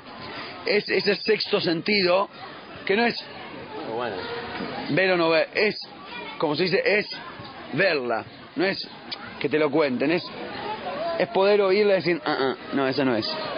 Viste que estás buscando una música, ¿cómo era la música? Ese alguien te la canta. No, no era esa. No, no, esa. Esa capacidad de distinción es un regalo maravilloso que nos dio Hashem al ser humano y todo el Hasidut se basa en eso. ¿Cómo se llama el Hasidut que estamos enseñando? Jabad. ¿Qué Jabad? Por favor, no contesten. Jochma, Bina, Badat. No, no, la- no a nivel institucional, a nivel ideológico. Jochme, Bine, Bodas. Inteligencia, sabiduría y comprensión. Y me quiero enfocar en Das, porque Das es the road less traveled. ¿Cómo se dice? La- el, el camino menos el camino menos transitado. Es el, ma- el mayor regalo que le hizo a la humanidad y nadie, nadie, nadie tiene ganas de caminar por ahí. Eh, eh, es, la, es la ruta que no está pavimentada por alguna razón, pero es la mejor, el mejor regalo que le hizo Hashem al, al ser humano. Y es más, todo el movimiento de seres humanos que reconocen y sirven a Hashem por alguna razón de las cosas raras de la humanidad se dedican a enterrar, tapar, maldecir y excomulgar al Das.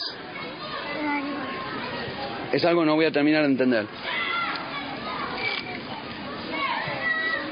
¿qué? Hace sin entender en mil formatos. Nace Benishma está súper legalizado porque obviamente está todo sacado de, de las fuentes. Pero el mayor regalo que Hashem nos dio, hacen una mitzvah de su entierro. Que enterrar es una mitzvah, pero solo cuando llega el momento. Si lo enterraba antes, sos una maldita, un maldito. Claro. A los 120 es mitzvah enterrarlo y entregarle el alma a Hashem. Pero los primeros 120 años te toca usarlo. Y no es mulería usar los mitzvah.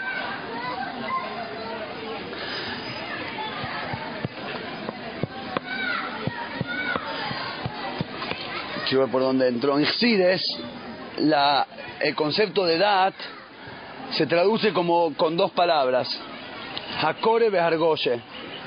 Reconocimiento, distinción, reconocer, que es parecido a lo que habíamos hablado de Binah. ¿Qué pasó? No.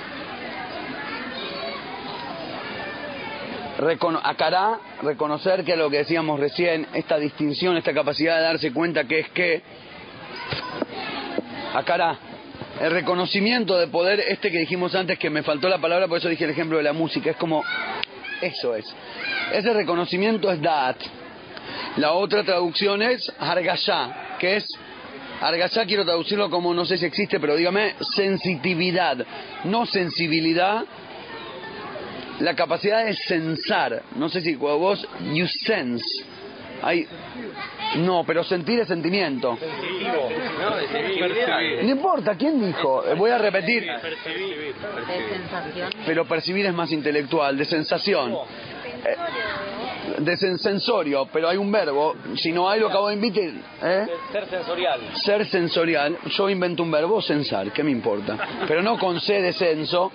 Como decíamos, como decía yo siempre, cuando me falta un verbo, lo invento. Eh, cuando uno tiene esta sensitividad, cuando uno tiene esta capacidad sensorial de, eh, en inglés se dice your gut feeling, tu sensación interna, lo que te dice la panza. Intuición. Algo cercano a la intuición, pero, pero un poquito menos intelectual que percepción y más intelectual que intuición. Es algo en el medio. Es esa sensación interna que te dice si eso no es. ¿Sabes cuántas veces como rabino en una pibes que no tienen experiencia, están en la edad de shidujim y salen con una chica y te dicen, Rab, no sé, como que está todo bien, pero no es, no es, será mi Bayer, no será, cerramos, no cerramos, me caso, no me caso. Y no hay una explicación, no puedes decirle, bueno, es buena, sí, Sadeket, sí, la familia es buena, sí, casate. No está comprando un grabador. ¿Tiene wifi? No, estaba hablando de un caso, un pibe tiene una pregunta honesta. Si es por plata, no es honesta. Ahí hay una sola pregunta. ¿Tiene plata de apellido? Sí, casate. Ahora, sacando el, el rayá de plata de apellido de la gente buena, te pregunta con honestidad, ¿va o no va? Es buena piba, no sé, me caso. Es buen muchacho, ¿eh? ¿da? Y hay una, es muy difícil tratar de hacerle entender que la decisión la sabe solo él. Y saber es dat. Rak hu yodea. La dat es esto, no es saber, es la dat. Es, es esto. Tenés que apagar el ruido, apagar la opinión de la familia, apagar la opinión pública, apagar la televisión, apagar las novelas del príncipe azul que leíste. Tenés que apagar todo, quedarte en silencio absoluto. Cuando encontrás tu propio silencio, vas a escuchar tu sensación interna y ahí enseguida te vas a dar cuenta si eso no es. Cuando es no lo puedes explicar. Yo varias veces conté una historia que me pasó a mí con una chica con quien yo salí, me presentaron en la Yeshiva en Estados Unidos, una chica X muy buena piba, que todo. Y estábamos saliendo, no sé qué, y me hizo, cuento personalmente porque igual no, no es algo... Pero me, me, me hacía preguntas todo el tiempo, ¿no? Como, ay, ¿qué opinas de esto y que esto y que el otro? Parecía una conferencia de prensa. Y, ¿eh? Parece una mujer, sí, era mujer. Baruch Hashem, era mujer. Y en eso, ¿y cómo sos con los chicos? ¿Te gustan los chicos? ¿Cambiarías pañales? ¿Te gusta? Mil preguntas. Obviamente la pobre era alumna en un seminario donde había una morada que era jacidad del entierro del DAT. Entonces, cuando enterras el DAS interno de la gente, lo único que te quedan son los ítems para poner la B o la X. Es bueno, lava los platos, hace el esto, dice lo otro, estudia Torah, hace gita, se pone el feeling kosher. Si no, entonces yo le digo, ¿te puedo hacer una pregunta? Sí. ¿Me das la lista? What are you talking about? Le digo, dame la lista. Ah, la tenés ahí. No, la tenés ahí. Le dije, pasó en serio. Y menos mal que no habla castellano y nunca va a entender esta grabación aunque la escuche. Me- igual con toda la buena... En serio, en serio, en serio, una piba de oro. Pero más allá de todo, le digo, dame la lista. ¿De qué estás hablando? Le digo, tenés la lista en la cartera. Le digo, tenés la lista en la cartera, te apuesto todo que tenés la lista en la cartera. Pará, pará, pará. Se puso roja mal. ¿Me crees que de verdad? ¿Me crees que de verdad o pensás que lo estoy armando? Tenía la... No, ¿qué pasó? ¿Qué pasó? ¿Qué pasó? No, nada, nada, nada. Y yo rebruto, rabino, recibido, rabino y Moed recibido una yeshiva, le, le jalé la cartera y le dije, ¿puedo? Le dije, ¿puedo? Bueno, dale. Se copó. Igual era, te digo, era muy buena onda. Bueno, dale, ¿qué me importa?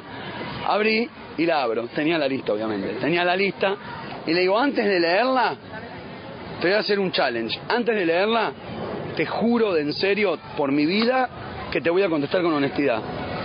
Una cosa, te prometo que respondo con honestidad. Ahora bien, si contesto todo positivamente, ¿nos casamos la semana que viene? Estás loco. Are you crazy? Digo, yo te hago una pregunta, vos contestame. Si yo te contesto con máxima honestidad, mames. Y contesto satisfactoriamente el 100% de las preguntas, ¿te casás conmigo? Would you marry me? Así ahora te lo pido. No, obviamente que no. Digo, ¿te das cuenta? Entonces, ¿para qué la lista? ¿Te das cuenta que tu morá te mintió? ¿Qué mora? ¿Quién te dijo? ¿Te das cuenta que tu mashpia te, le dije tu mash- ¿Te das cuenta que tu mashpia te mintió? No hables así de rap, plin, plin, plin, hasta me dijo el apellido. Fue la mejor, de la mejor que, las mejores que me pasó. Se llamaba... No, era en Estados Unidos, nada que ver, no saben ni quién es la piba ni quién es el rabino, no existe. ¿Eh? Silvina López no, era judía, te juro. El padre Ella no tiene la culpa, es una persona de oro y de hecho me contestó que no, se dio cuenta sola. Pero estaba en un sistema a donde le dijeron que el judaísmo son ítems para cumplir y descumplir. Lo único que hay que hacer es poner beso X. Le vendieron un producto y se lo compró. Por bondad. Porque alguien le enterró el DAS. Y lo tiene six feet under y entonces, bueno, anda a buscarlo después. Me dice, ¿sabes que te entiendo pero no te entiendo? Me dice. Eso significa DAS. Se le resucitó el DAS que lo tenía enterrado. Te entiendo, es decir, hay algo dentro mío que siente que es, pero no te entiendo porque toda la data que tengo en la cabeza va en contra. Cuando uno tiene DAS, tiene reconocimiento. ¿De qué te sirve el reconocimiento? Que podés la ben laila. Que podés distinguir entre la noche y el día y no necesitas un manual que diga cuando ve la estrella es una noche, cuando ve la sol es la día. No necesitas una no necesitas un manual, no necesitas un manual for dummies, un manual for dummies que te diga qué es qué.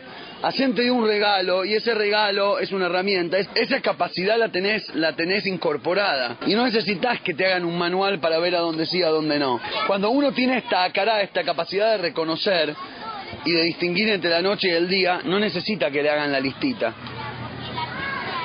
Y no necesitas esclavizarte a un sujeto supuesto a saber, alguien sabe algo de Lacan, Freud, no importa. Hay una cosa que se llama sujeto supuesto, sujeto supuesto a saber, que es que, se que hay un sujeto que se supone que lo sabe todo, y vos anulás tu cerebro y te apoyás a él y que, él, que el Rab me... Rab, dígame usted, ¿sí o no? ¿Se puede o no se puede? Es hermosa la sensación de volver a ser niño y estar abrazado por un útero. A todos nos gusta preguntarle a ese que está ahí adentro. A todos nos gusta estar calentitos y mojaditos abrazados por un útero cariñoso. Pero llega un minuto, un momento donde hay que cortar el cordón umbilical y crecer. Y darse cuenta que Hashem te regaló el regalo de la vida, que empieza oficialmente, aunque está antes, pero arranca cuando te cortan el cordón umbilical, a donde cortás el cordón umbilical del útero materno, empezás a vivir tu vida propia, por lo menos no como derivado de otro a donde cortás el cordón umbilical del dígame si se puede o no se puede, y no estoy diciendo que no hay que preguntar la rabla, la jata, todo bien. Estoy hablando de desarrollar la capacidad interna de poder elegir en la vida. Y aquí llegamos al ser protagonista de tu propia vida. Porque la vida es como un libro, no dice en la tefilá de un Kippur que Hashem te lee, que te lee el coso, y la firma de cada hombre está... Hay un libro donde dice todo lo que hiciste todo lo que sos y tocó, y lleva tu firma. ¿Vos firmarías un cheque sin ver lo que hay adentro? Algunos lo hacen, pero son bobos y terminan mal. Firmar un contrato sin leer, pregúntenle al abogado, firmar un contrato sin leer, te fuiste al tacho. Te fuiste al tacho mal. Pero es como que hay una adicción a la dependencia. Está, un- está bien, yo sé que no hay que firmar cualquier cosa, pero me da calorcito y me da contención y está lindo. Es la fácil. La, fría, pero te lleva. Pero, pero terminás en el bombo, pero terminás en el horno. Es la fácil, pero terminás en el horno. El id es aquel que confía solo en Hashem. Y confiar en Hashem es atreverse a cortar el cordón umbilical y saber que Hashem te regaló el dat. Que Hashem te regaló la capacidad para tomar decisiones, para ser protagonista de tu propia vida. Esta es la primera traducción de dat, que sacará reconocimiento. Poder reconocer, poder distinguir. Reconocimiento y distinción, pero distinción es tipo, te felicito. Distinguir, poder reconocer y distinguir. Después está la otra explicación de Dat, que Dat es como argallá, sensar, como dijimos antes, tener esa sensibilidad, esa sensación, esa percepción. Es eso que no se toca con la yema de los dedos, pero es casi como si lo tocaras. Sí, un poquito más, Más profundo que una percepción, pero sí. Eso, una percepción profunda. Les voy a dar dos maíces de ejemplos de qué pasa cuando no tenés, perdón, un maíz y un chiste. Les voy a contar un ma ah, estabas, te tapaba el, te tapaba el árbol, ¿eh? Qué honesta, qué maravilla. Ni que Anjo Israel. Un maíz y un chiste de qué pasa cuando no desarrollas el DAS. Digamos que no desarrollo el DAT y elijo la fácil. ¿Qué te molesta si me apoyo en alguien y si alguien está bien? Me apoyo en alguien. Alguien puede ser un rap, puede ser Marcelo Tinelli, puede ser la televisión, puede ser cualquiera. Puede ser Google. ¿Cuánta gente hay que te googlea algo y después tipo vas a la vida en algo que eh, decía en algún blog imbécil? Nada, me baso en algo. Escucho alguna voz. ¿Qué tiene de malo si no tengo DAT? Dos cosas. Primero un chiste. Creo, si no me equivoco, hoy estaba buscando ejemplos. Esto era parte de lo que me faltaba antes de empezar, que estaba concentrado buscando un ejemplo. ¿Cómo explicar qué pasa si no tenés DAT propio? No nada más porque está malo, porque, porque está bien tenerlo o está mal no tenerlo. ¿Qué pasa si no lo tengo? Y me acordé, me entró en la memoria el registro del, creo, creo, el primer chiste que escuché en mi vida. Chiste de tercer grado, mal, pero buenísimo. Y a ver si me lo acuerdo entero. Había un nene que iba con la abuela por la calle. Ah, sí. Iba un nene con la abuela por la calle y se le cae el chupetín al piso. Y el nene va a levantarlo para comer, la abuela le pega así en la mano y le dice, no, papito, las cosas del piso no se levantan. ¿Por qué? ¿Pero por qué? Porque no se puede, está sucio, las cosas del piso no se levantan. Siguen caminando una cuadra, la abuela se cae, ayúdame, chiquito, ayúdame. No, abuela, las cosas del piso no se levantan. Genial. Dijo, ay, a mí me lo contaron. Una maravilla. A mí también me lo contaron y tenía más o menos tu edad. Es el chiste, el chiste más típico. ¿Qué es lo gracioso del chiste? Un chiste es cuando te hacen un quiebre que el, el relato iba para un lado y después quebró y ese quiebre te causa la gracia. ¿Cuál es el chiste? ¿Eh? No distinguió. Nena, una cosa es el chupete, el chupetín y otra cosa es la abuela. ¿Por qué? Si hijo no se levantan las cosas del piso. Puedes decir que la abuela no es una cosa, ya estás definiendo muy profundo. Dijiste que no se levanta, no se levanta. Le anuló el poder de... Vos te reís con el chiste, no porque es muy bueno, porque es bobo, pero somos igual. La alajá dice que no, pero pará, te estoy preguntando. Pero la alajá dice... Creo que no se puede.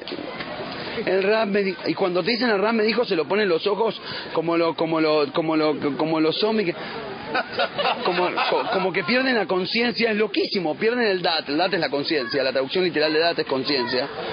La gente muchas veces entra en el camino de la Torah y entierra su conciencia, se acaba de suicidar espiritualmente y eso no es judaísmo, porque Hashem quiere que haya un ser humano que lo sirva, no que haya un nada que ahora lo sirve por ser nada.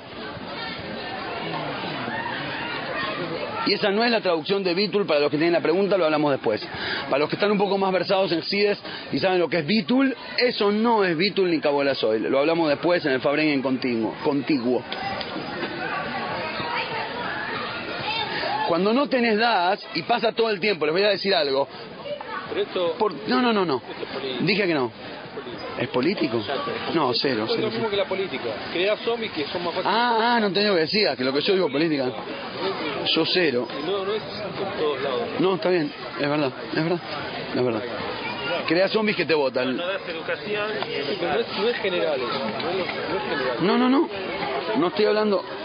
Estoy de un concepto. Vos, yo fabrico sombreros, que se lo ponga el que le entra. No importa de, de qué, ni a dónde, ni por qué, ni cuándo. Vos escuchá el concepto. ¿Cuándo empieza uno a ponerse tefilín? A los 13. El bar es a los 13 según la Torá. Shaul, Manoblas, los versados. Amigo. Según la Torá, ¿el tefilín es a los 13? No, señor. Eso es una costumbre. Los simanim de, los, de, de dos pelos públicos son simanim hechos por los jajamim. En la Torah no hay una fecha a partir de cuándo corresponde empezar a hacer las mitzvot. Los jajamim le, le- estimaron que más o menos cuando el niño o la niña sacan los primeros pelos púbicos, ya sea en la ingle o en la axila, más o menos ahí es cuando, ¿cuando qué? Cuando les cae el das, cuando se les asienta el da'at en el cerebro y ahí tienen la, absorben la responsabilidad de cumplir las mitzvot. Antes de tener da'at, no tenés mitzvah, lo haces y no es mitzvah. Si no tenés conciencia propia, lo que estás haciendo no es judaísmo. Sos un niño. Aquel que no tiene das, no tiene hiub de mitzvahs. El que no tiene conciencia propia no es capaz de llevar a cabo el judaísmo, según la Torá, y no es capaz de llevar a cabo una familia.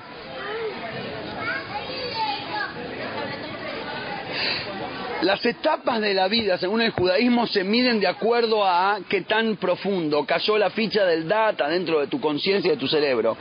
Empezás con el tefilín y con las mitzvot cuando te cayó el dat, el primer paso del dat, que es cuando el bat- bar bat mitzvah con el desarrollo con el desarrollo biológico.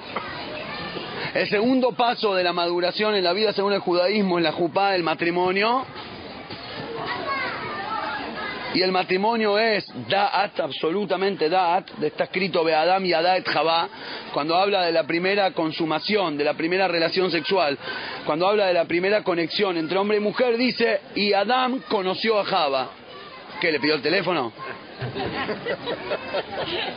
Hasta ahí no es conocer, eso es conocer. Pero no es conocer de te conozco, es, es esto, es el dat. La, la, la, la, logró distinguir entre esto y lo demás. Por eso dice cuando uno kidushin, la palabra kidushin que es matrimonio es le kadesh, es santificar a la mujer y santificar significa sos mía y no del resto de la gente. Hasta ahora eras available para, para, para quien le toque, para quien tenga la suerte y ahora sos solo mía y no de otros. Eso es kidushin de Asra al Kule Alma, que se la prohibió. Casarse es prohibirse al resto de la gente. ¿Cuándo es tuya? Cuando deja de ser de los demás. Cuando se hace tuyo, cuando la cuestión se hace tuya. La, la relación es el dat. Es cuando te cae la ficha. Es cuando hay conocimiento profundo. Es cuando te haces cargo de la cuestión. Tener novia es todo lindo, pero no te haces cargo. Ni de la relación, ni de bancarte la personalidad, ni de mantenerla, ni de nada. Está todo bien porque es gratis, es divertirse. El matrimonio, la verdadera consumación según la Toire, que es el matrimonio, es el compromiso. ¿Qué es el compromiso? Beadam y Adat Javá. Eso es Dat. Comprometerse y hacerse cargo con una cuestión, con una idea, con una persona, con lo que fuera. Aquel que no tiene edad no se puede poner tefilín. Y si ya desarrolló el DAT, pero no del todo, no se puede casar. Ejemplo alágico, buenísimo, me encanta la crudeza bruta de los jajamim, es lo más lindo que hay en el judaísmo.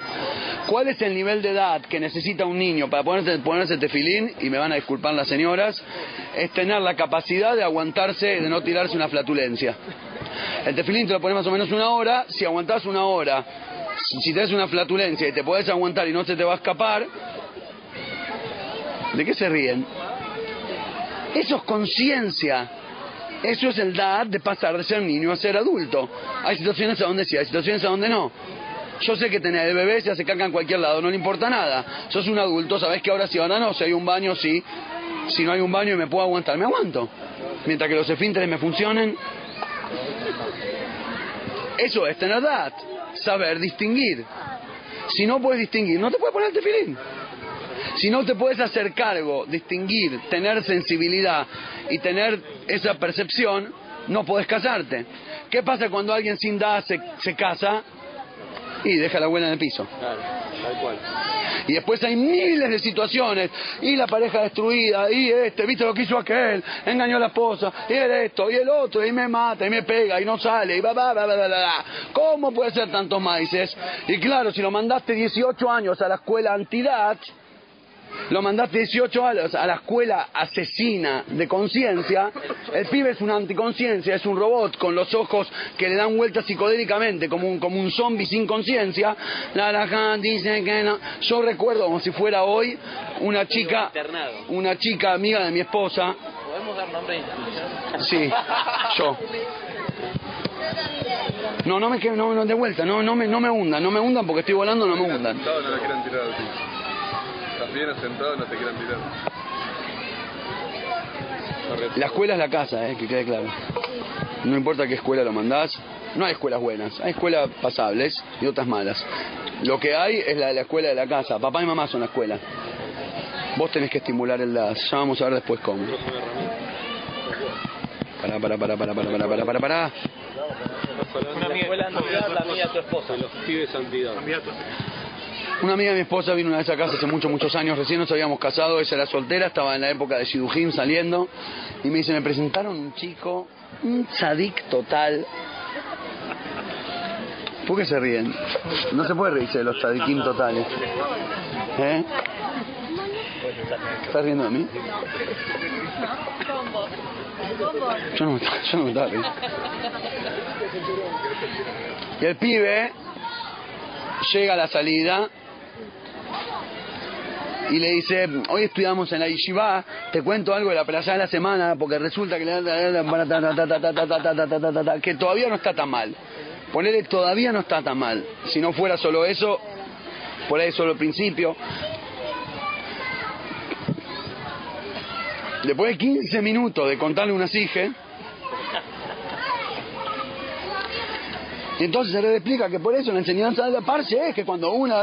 ¡Ay! Perdón, Hernán me dijo, te ofrecí algo para tomar, ¿querés una coca?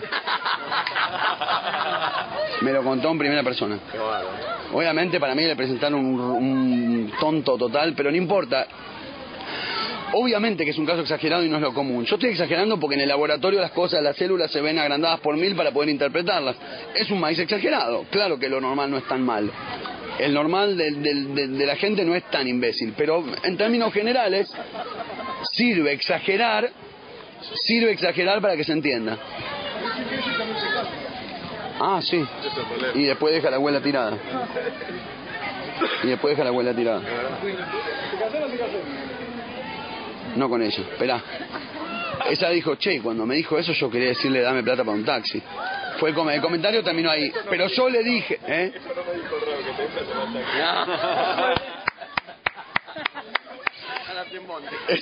Rab que te pague el taxi. Está, inspirado hoy. Ahora, ¿qué pasa? Yo le dije, pará, si yo fuera vos, le hubiera dicho, entonces me caso con tu Rab. Que supongo que ya estaba casado y entonces estaba mal decirlo, pero si, si el que me ofreció la coca es él, me caso con él. Ahí está la falta de edad. Y el chico tenía cerebro, ¿eh? Porque estudiaba, dijo todas las hijas seguidas de 15 minutos. Pero le faltaba, la, la- le faltaba el, el- el- ser humano interno, le faltaba existir.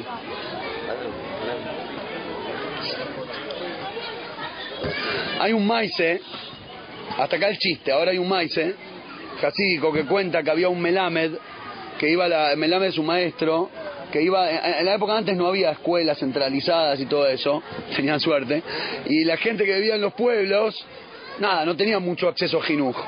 Entonces lo que hacían es contrataban un melamed que venga un día, una semana al pueblo, que junte a los nenes, que les enseñe de todas las edades juntos, todo el día, de la mañana hasta la noche, una semana, cada dos, tres meses, y bueno, así educaban más o menos a los chicos que sepan leer, que sepan hacer tefilá y lo mínimo. La cuestión es que la mayoría de la gente del pueblo era marech, era, era, era gente que no sabía, que no podía leer, que no eran in... No, analfabetos. Sí, eso, eso. No podían, eh, el maíz se va para ahí, no podían leer, gente no podía ni leer hebreo. Uno de los campesinos, muy buen yehudí, de mucho corazón, todo, pero no podía leer hebreo, yiddish, no sabía las letras, eh, le, le- le llega una carta y el tipo con mucha curiosidad, el tipo con mucha curiosidad quiere ver lo que dice y no, no, no, no, nada, tiene que esperar que llegue el Melamed. Espera, espera, espera, espera, las dos, tres semanas llega el Melamed, Melamed. Shkoyach que llegó, ¿me puede por favor leer la carta? La abre y era una, una carta que le escribía el hermano que vivía en la ciudad, que no sé qué, que bueno, le cuenta que falleció el padre. Y se la lee, el Melamed le lee la carta con mucho dolor y cosas, no sé cómo decírtelo, espero que estés bien cuando recibas la carta. Eh, papá estuvo muy enfermo y no pudimos ayudarlo, plin, plin, plin. Falleció papá. Fíjate Kadish, qué sé yo, te quiero mucho, un abrazo grande. Y el tipo se desmayó. Escuchó la noticia y se desmayó. Terminó el maíz, no importa. Los Hasidim contaban este maíz, ¿eh? Y decían lo siguiente, una pregunta, ¿por qué se desmayó él y no el que leyó la carta? Si el que leyó la carta era el que sabía, lo entendía, lo interpretó, lo leyó y fue el que dijo el mensaje. Y el otro es el que se desmaya. Pero no era el papá de él. Pero no era el papá de él. Faltaba la subjetividad del concepto, faltaba que el concepto se haga mío. Uno estaba repitiendo una letra ajena y el otro había hecho dat, había consumado con el concepto. El otro se había casado con la idea. Uno repetía la sige como un robot y el otro estaba hablando de sí mismo. A pesar que uno era más letrado, sabía mejor lo que decía, sabía el porqué de lo que dijo. Uno era el letrado, el que sabía, el que entendía, el que demostraba, el que explicaba, el que, el que le transmitía al otro. Y al final el otro es a quien le llegó la idea y no al primero. ¿Cómo puede ser? La respuesta es DAT. El campesino estaba conectado a través de la herramienta llamada DAT con la idea que se leyó y el maestro la leyó, la sabía, la explicó, la participó, la inventó, la trajo él y no tenía nada que ver con lo que dijo. Ese es el poder del DAT.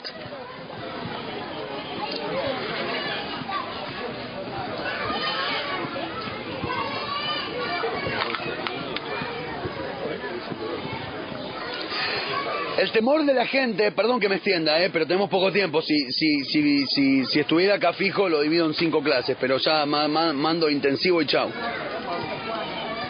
Esta- Acá empieza la próxima clase. ¿Por qué la mayoría de la gente elige el no dat? Porque es más fácil. No nada más porque es más fácil, porque es mucho menos riesgoso. No te involucras. Porque cuando tengo el manual, lo del piso no se levanta, lo del cielo sí se levanta, no tenés compromiso, no tenés que hacerte cargo. En cada vez de andar pensando y de andar com- componiendo, como si fueras un músico, compone un tema, no tenés que componer cada día de tu vida. Tenés la partitura y vivís. Lo único que hago es interpretar. Mi vida es interpretar una partitura escrita. Pero no sos protagonista de tu vida, sos protagonista de una obra ajena. Estás jugando un guion, no sos vos. Estás jugando un guion en vez de vivir tu vida. No sos protagonista de tu vida, sos protagonista de un guion.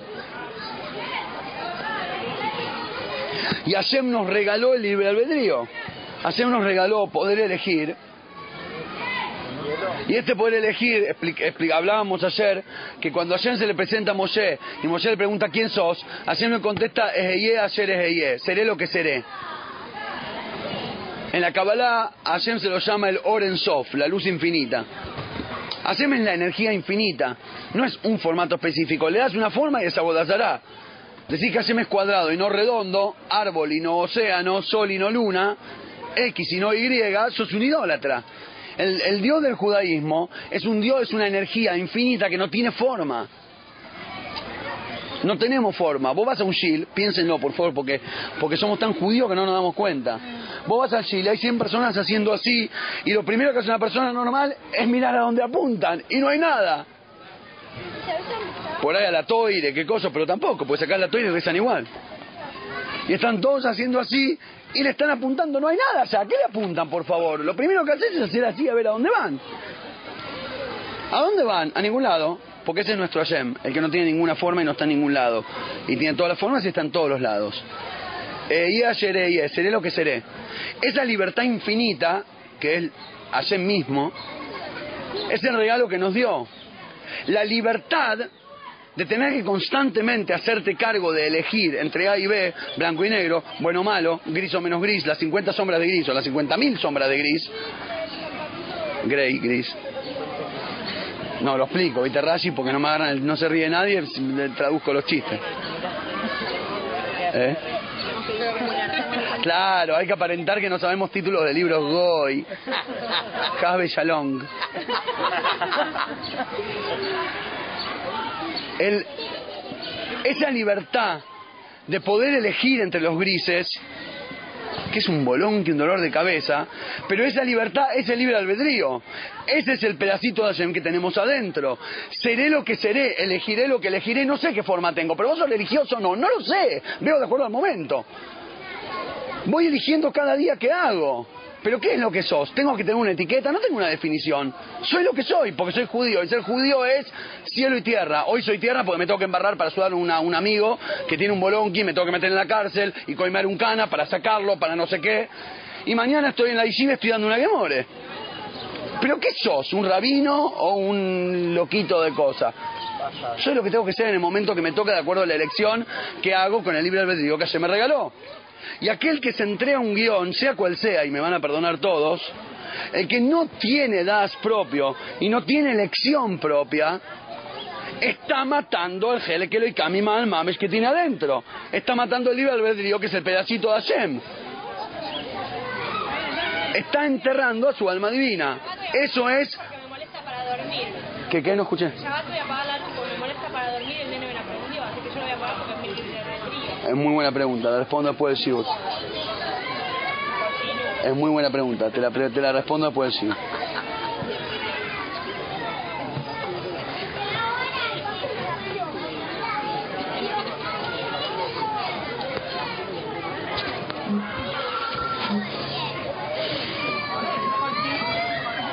Me encantó el conchinui. Lo mejor de la pregunta fue el conchinui. Te voy a responder muy de Kichur si me prometes no cantar de truco. No, no, no, no, por una cuestión de que después pierdo. ¿Eh? Me pica muchísimo la cabeza, obvio que sí, pero ¿sabes por qué? Porque yo en un seminario ultra ortodoxo, dentro de la doctrina del asesinamiento del alma divina que tenés adentro y de la, y, y de la, de la libre, del libre albedrío, y por lo tanto no pueden ni entender lo que estoy diciendo. Y te voy a, y te- y por favor no me sigas porque me copo y después no terminamos, no termino el. La respuesta es que tenés razón. Apagar la luz en Shabbat con el codo, con Shinui, porque me ayuda el Onek Shabbat, es 100% una opción. Y solo, dijimos que no hay retruco, y solo gracias a que es una opción, no apagarlo tiene valor. Pero si vos no lo apagás porque no es opción, porque mataste a tu Yetzerará, no serviste a Shem, te transformaste en un malaj. No sé cómo explicarlo, pero es como que el apagarlo con Shinui, y por eso la lo menciona, apagar la luz para dormir mejor tiene que ser una opción para que cuando... Como el tema de la envidia, como que Moshe podía haber sido asesino, te perdiste la primera hora y media. Moshe podía haber sido asesino, dice el Midrash, y después usó todo su potencial para ser un tzadik. Vos tenés que tener la capacidad de ser una basura de persona para que cuando elijas ser un mensch valga, valga algo. Esa, esa es la magia del libre albedrío, matarlo para dejar solo el, el lado bueno no vale. Ahora sigo. Bereshit agarra y di, en Bereshit leímos y Adán, plim, plim, plim, y Hashem creó al hombre, y Adán le puso nombre a los animales. ¿Y a mí qué me importa? En serio, ¿qué importa que Adán le puso nombre a los animales? La... Toda la... ¿Qué pasó? No, no te preocupes. Importa. Es como rey el. Le da el lugar. Toda la grandeza está tratando de demostrar la diferencia entre Adán y el resto de las criaturas. Todas las criaturas son y caminan y hacen lo que tienen que hacer. Y Adán sabe definir, distinguir, verle el alma la Sherikra Shemó, un Nefesh Hayá, algo así dice Pasuk, u Shemó. Adán le veía el alma y de acuerdo al alma le ponía el nombre. Vos tenés alma de Shor, vos tenés alma de Keves, vos tenés alma de Adán podía ponerle nombre a las cosas, podía elegir, podía reconocer, podía definir, podía sentirle el sentido de las cosas y ponerle nombre.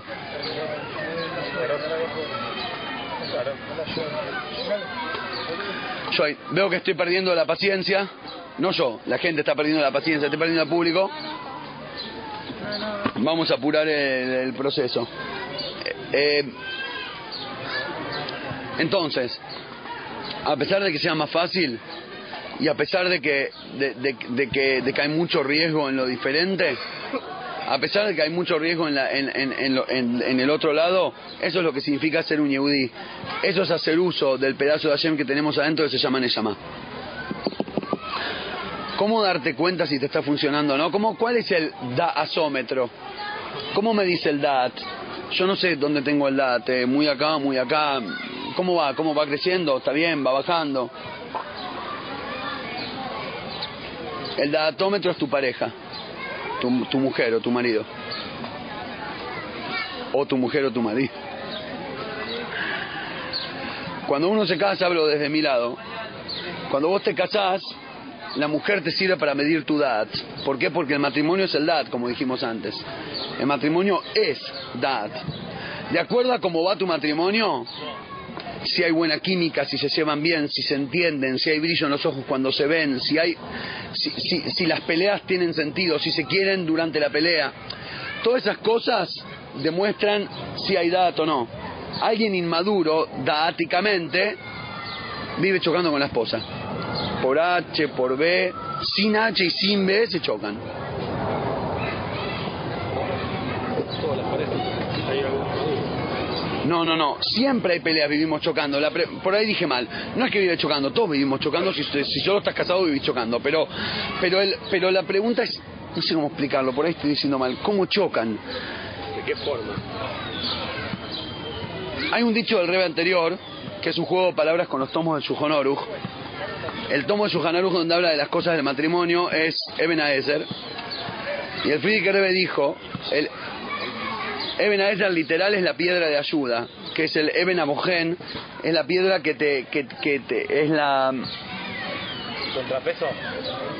De alguna manera, es lo que te da, es lo que te permite, Sondear. Es lo que te permite, el matrimonio es lo que te permite sondear si tu hora Jaim, si tu camino de vida está correcto y que tanto, y oré de A demuestra que tanto de A, que tanto DAT tenés. El, el Eben Aezer es el que demuestra si está derecho tu hora Jaim y si tenés verdaderamente Yoré de A. Es decir, de acuerdo a cómo está, los Hasim solían decir, la relación entre uno y su esposa es igual que la relación con su alma animal. De acuerdo a cómo estás en el nivel de refinación propia, así se nota en la Yeshiva, lo solían decir con Mipsoim, porque es lo mismo. Hombre y mujer es dador y receptor, maestro y alumno, Boger y Mekabel de Mipsoim, es lo mismo. Si estudiaste bien en la semana, cuando vas a Mipsoim vas, a poner siente filín. Los chicos de Jabad en la Yeshiva estudian toda la semana, viernes al mediodía salen a poner tefilín a los Yehudim a la calle, a invitarlos, a darle un folleto, a darle una vela de Shabbat a una señora, a decirle que hagan mitzvot. Y dicen, siempre se dice, le decimos a los Bohim, que de acuerdo a cómo estudiaste esta semana, vos querés saber si estudiaste bien o mal, anda mitzvot. Si ponés medio tefilín y te peleaste con tres tipos, estudiaste un desastre. Si le pusiste tefilín a 100 personas, es porque esta semana estudiaste como corresponde. Porque de acuerdo a cómo vos trabajás sobre vos mismo, se refleja en tu receptor, en la persona que tenés al lado, que en el caso de la mayoría de la gente, con quien compartimos 90% de la vida, si ojalá y si Dios quiere, con la esposa o con el marido, con la persona que tenés al lado, se refleja, es el espejo de que tan refinado estás adentro. Siempre que hay una cuestión, es porque te faltó refinar adentro algo. No digo que es todo culpa tuya, puede ser que la otra persona también tenga sus mambos, pero el mambo de él es ser un espejo.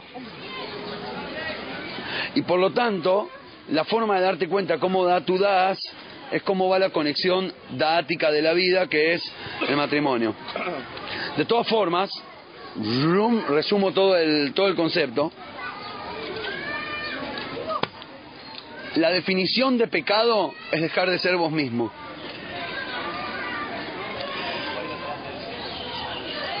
Y repito el word que dije el otro día, también del Rebe de Koch. El Pasuk dice el Otonu y Tamito, no engañen uno al prójimo. Y el Rebe de Koch dijo, esa es la mitzvah oficial, pero si uno es y hace más de la letra de la ley, ser un Josi es no nada más no engañar a los demás, sino no engañarse uno mismo tampoco. La definición de pecado es engañarse. Vamos al principio de Beresit de vuelta. Primer pecado, hacerle caso a la víbora. Mi somjo. ¿Quién te puso a, quién te puso a dar opiniones? Adán por dentro tenía su propia opinión. Él sabía que era lo que sí, que era lo que no. Adentro, su gut feeling le decía que no. Y la víbora le dijo, dale, no pasa nada. Y más allá de que la oferta de la víbora estaba buena, no lo hizo solo por la oferta, no, lo hizo solo porque estaba buena, lo hizo... El pecado no es que hizo lo que hizo, el pecado es que le hizo caso a la voz externa. Vos sos una que más la Borju, estás creado por Hashem. Sos, tu masa es masa divina. Tenés un alma divina adentro, sos un pedazo de criatura de Dios. Te armó Hashem con sus manos. Y en vez de decir, soy un príncipe, soy una masa divina, escuchá para adentro, fue a escuchar a la víbora. ¿Desde cuándo? Adán pecó cuando en vez de escuchar a su Neyamá fue a escuchar a la víbora.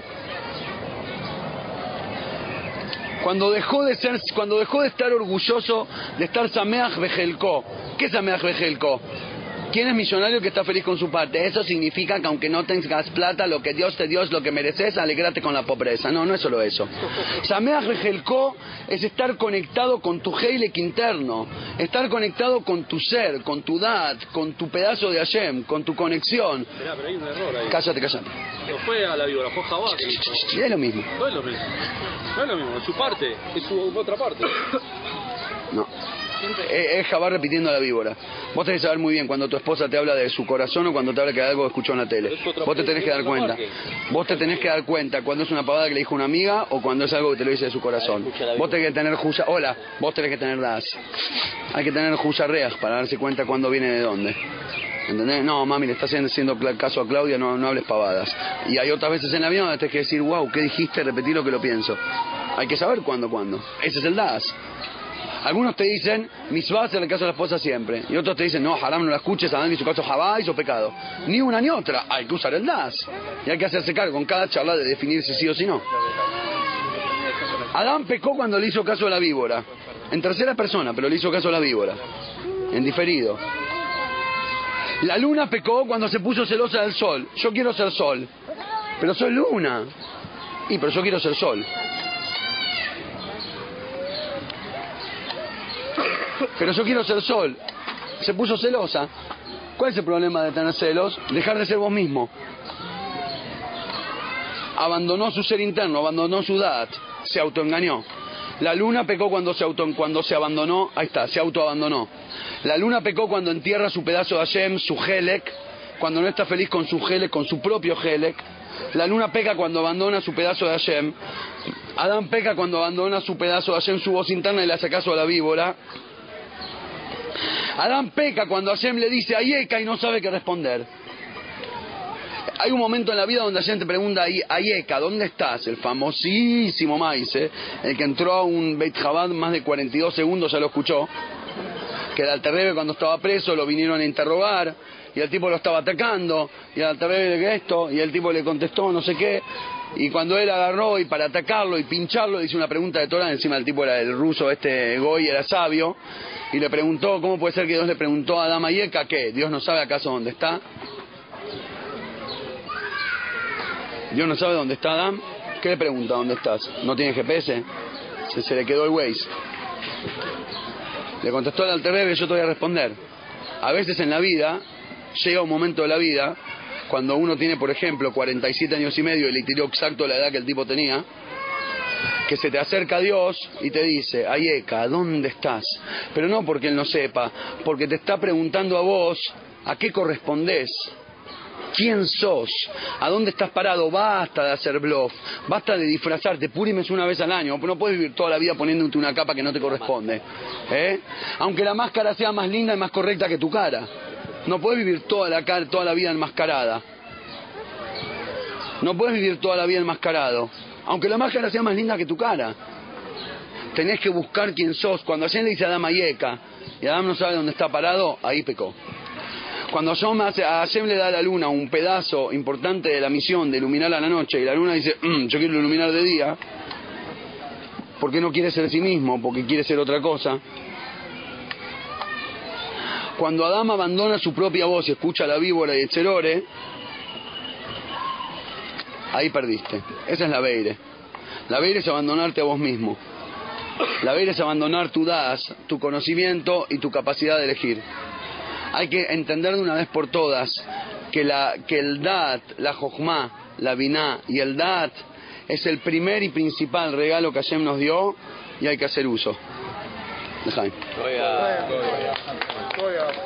Y eso significa ser protagonista de tu vida.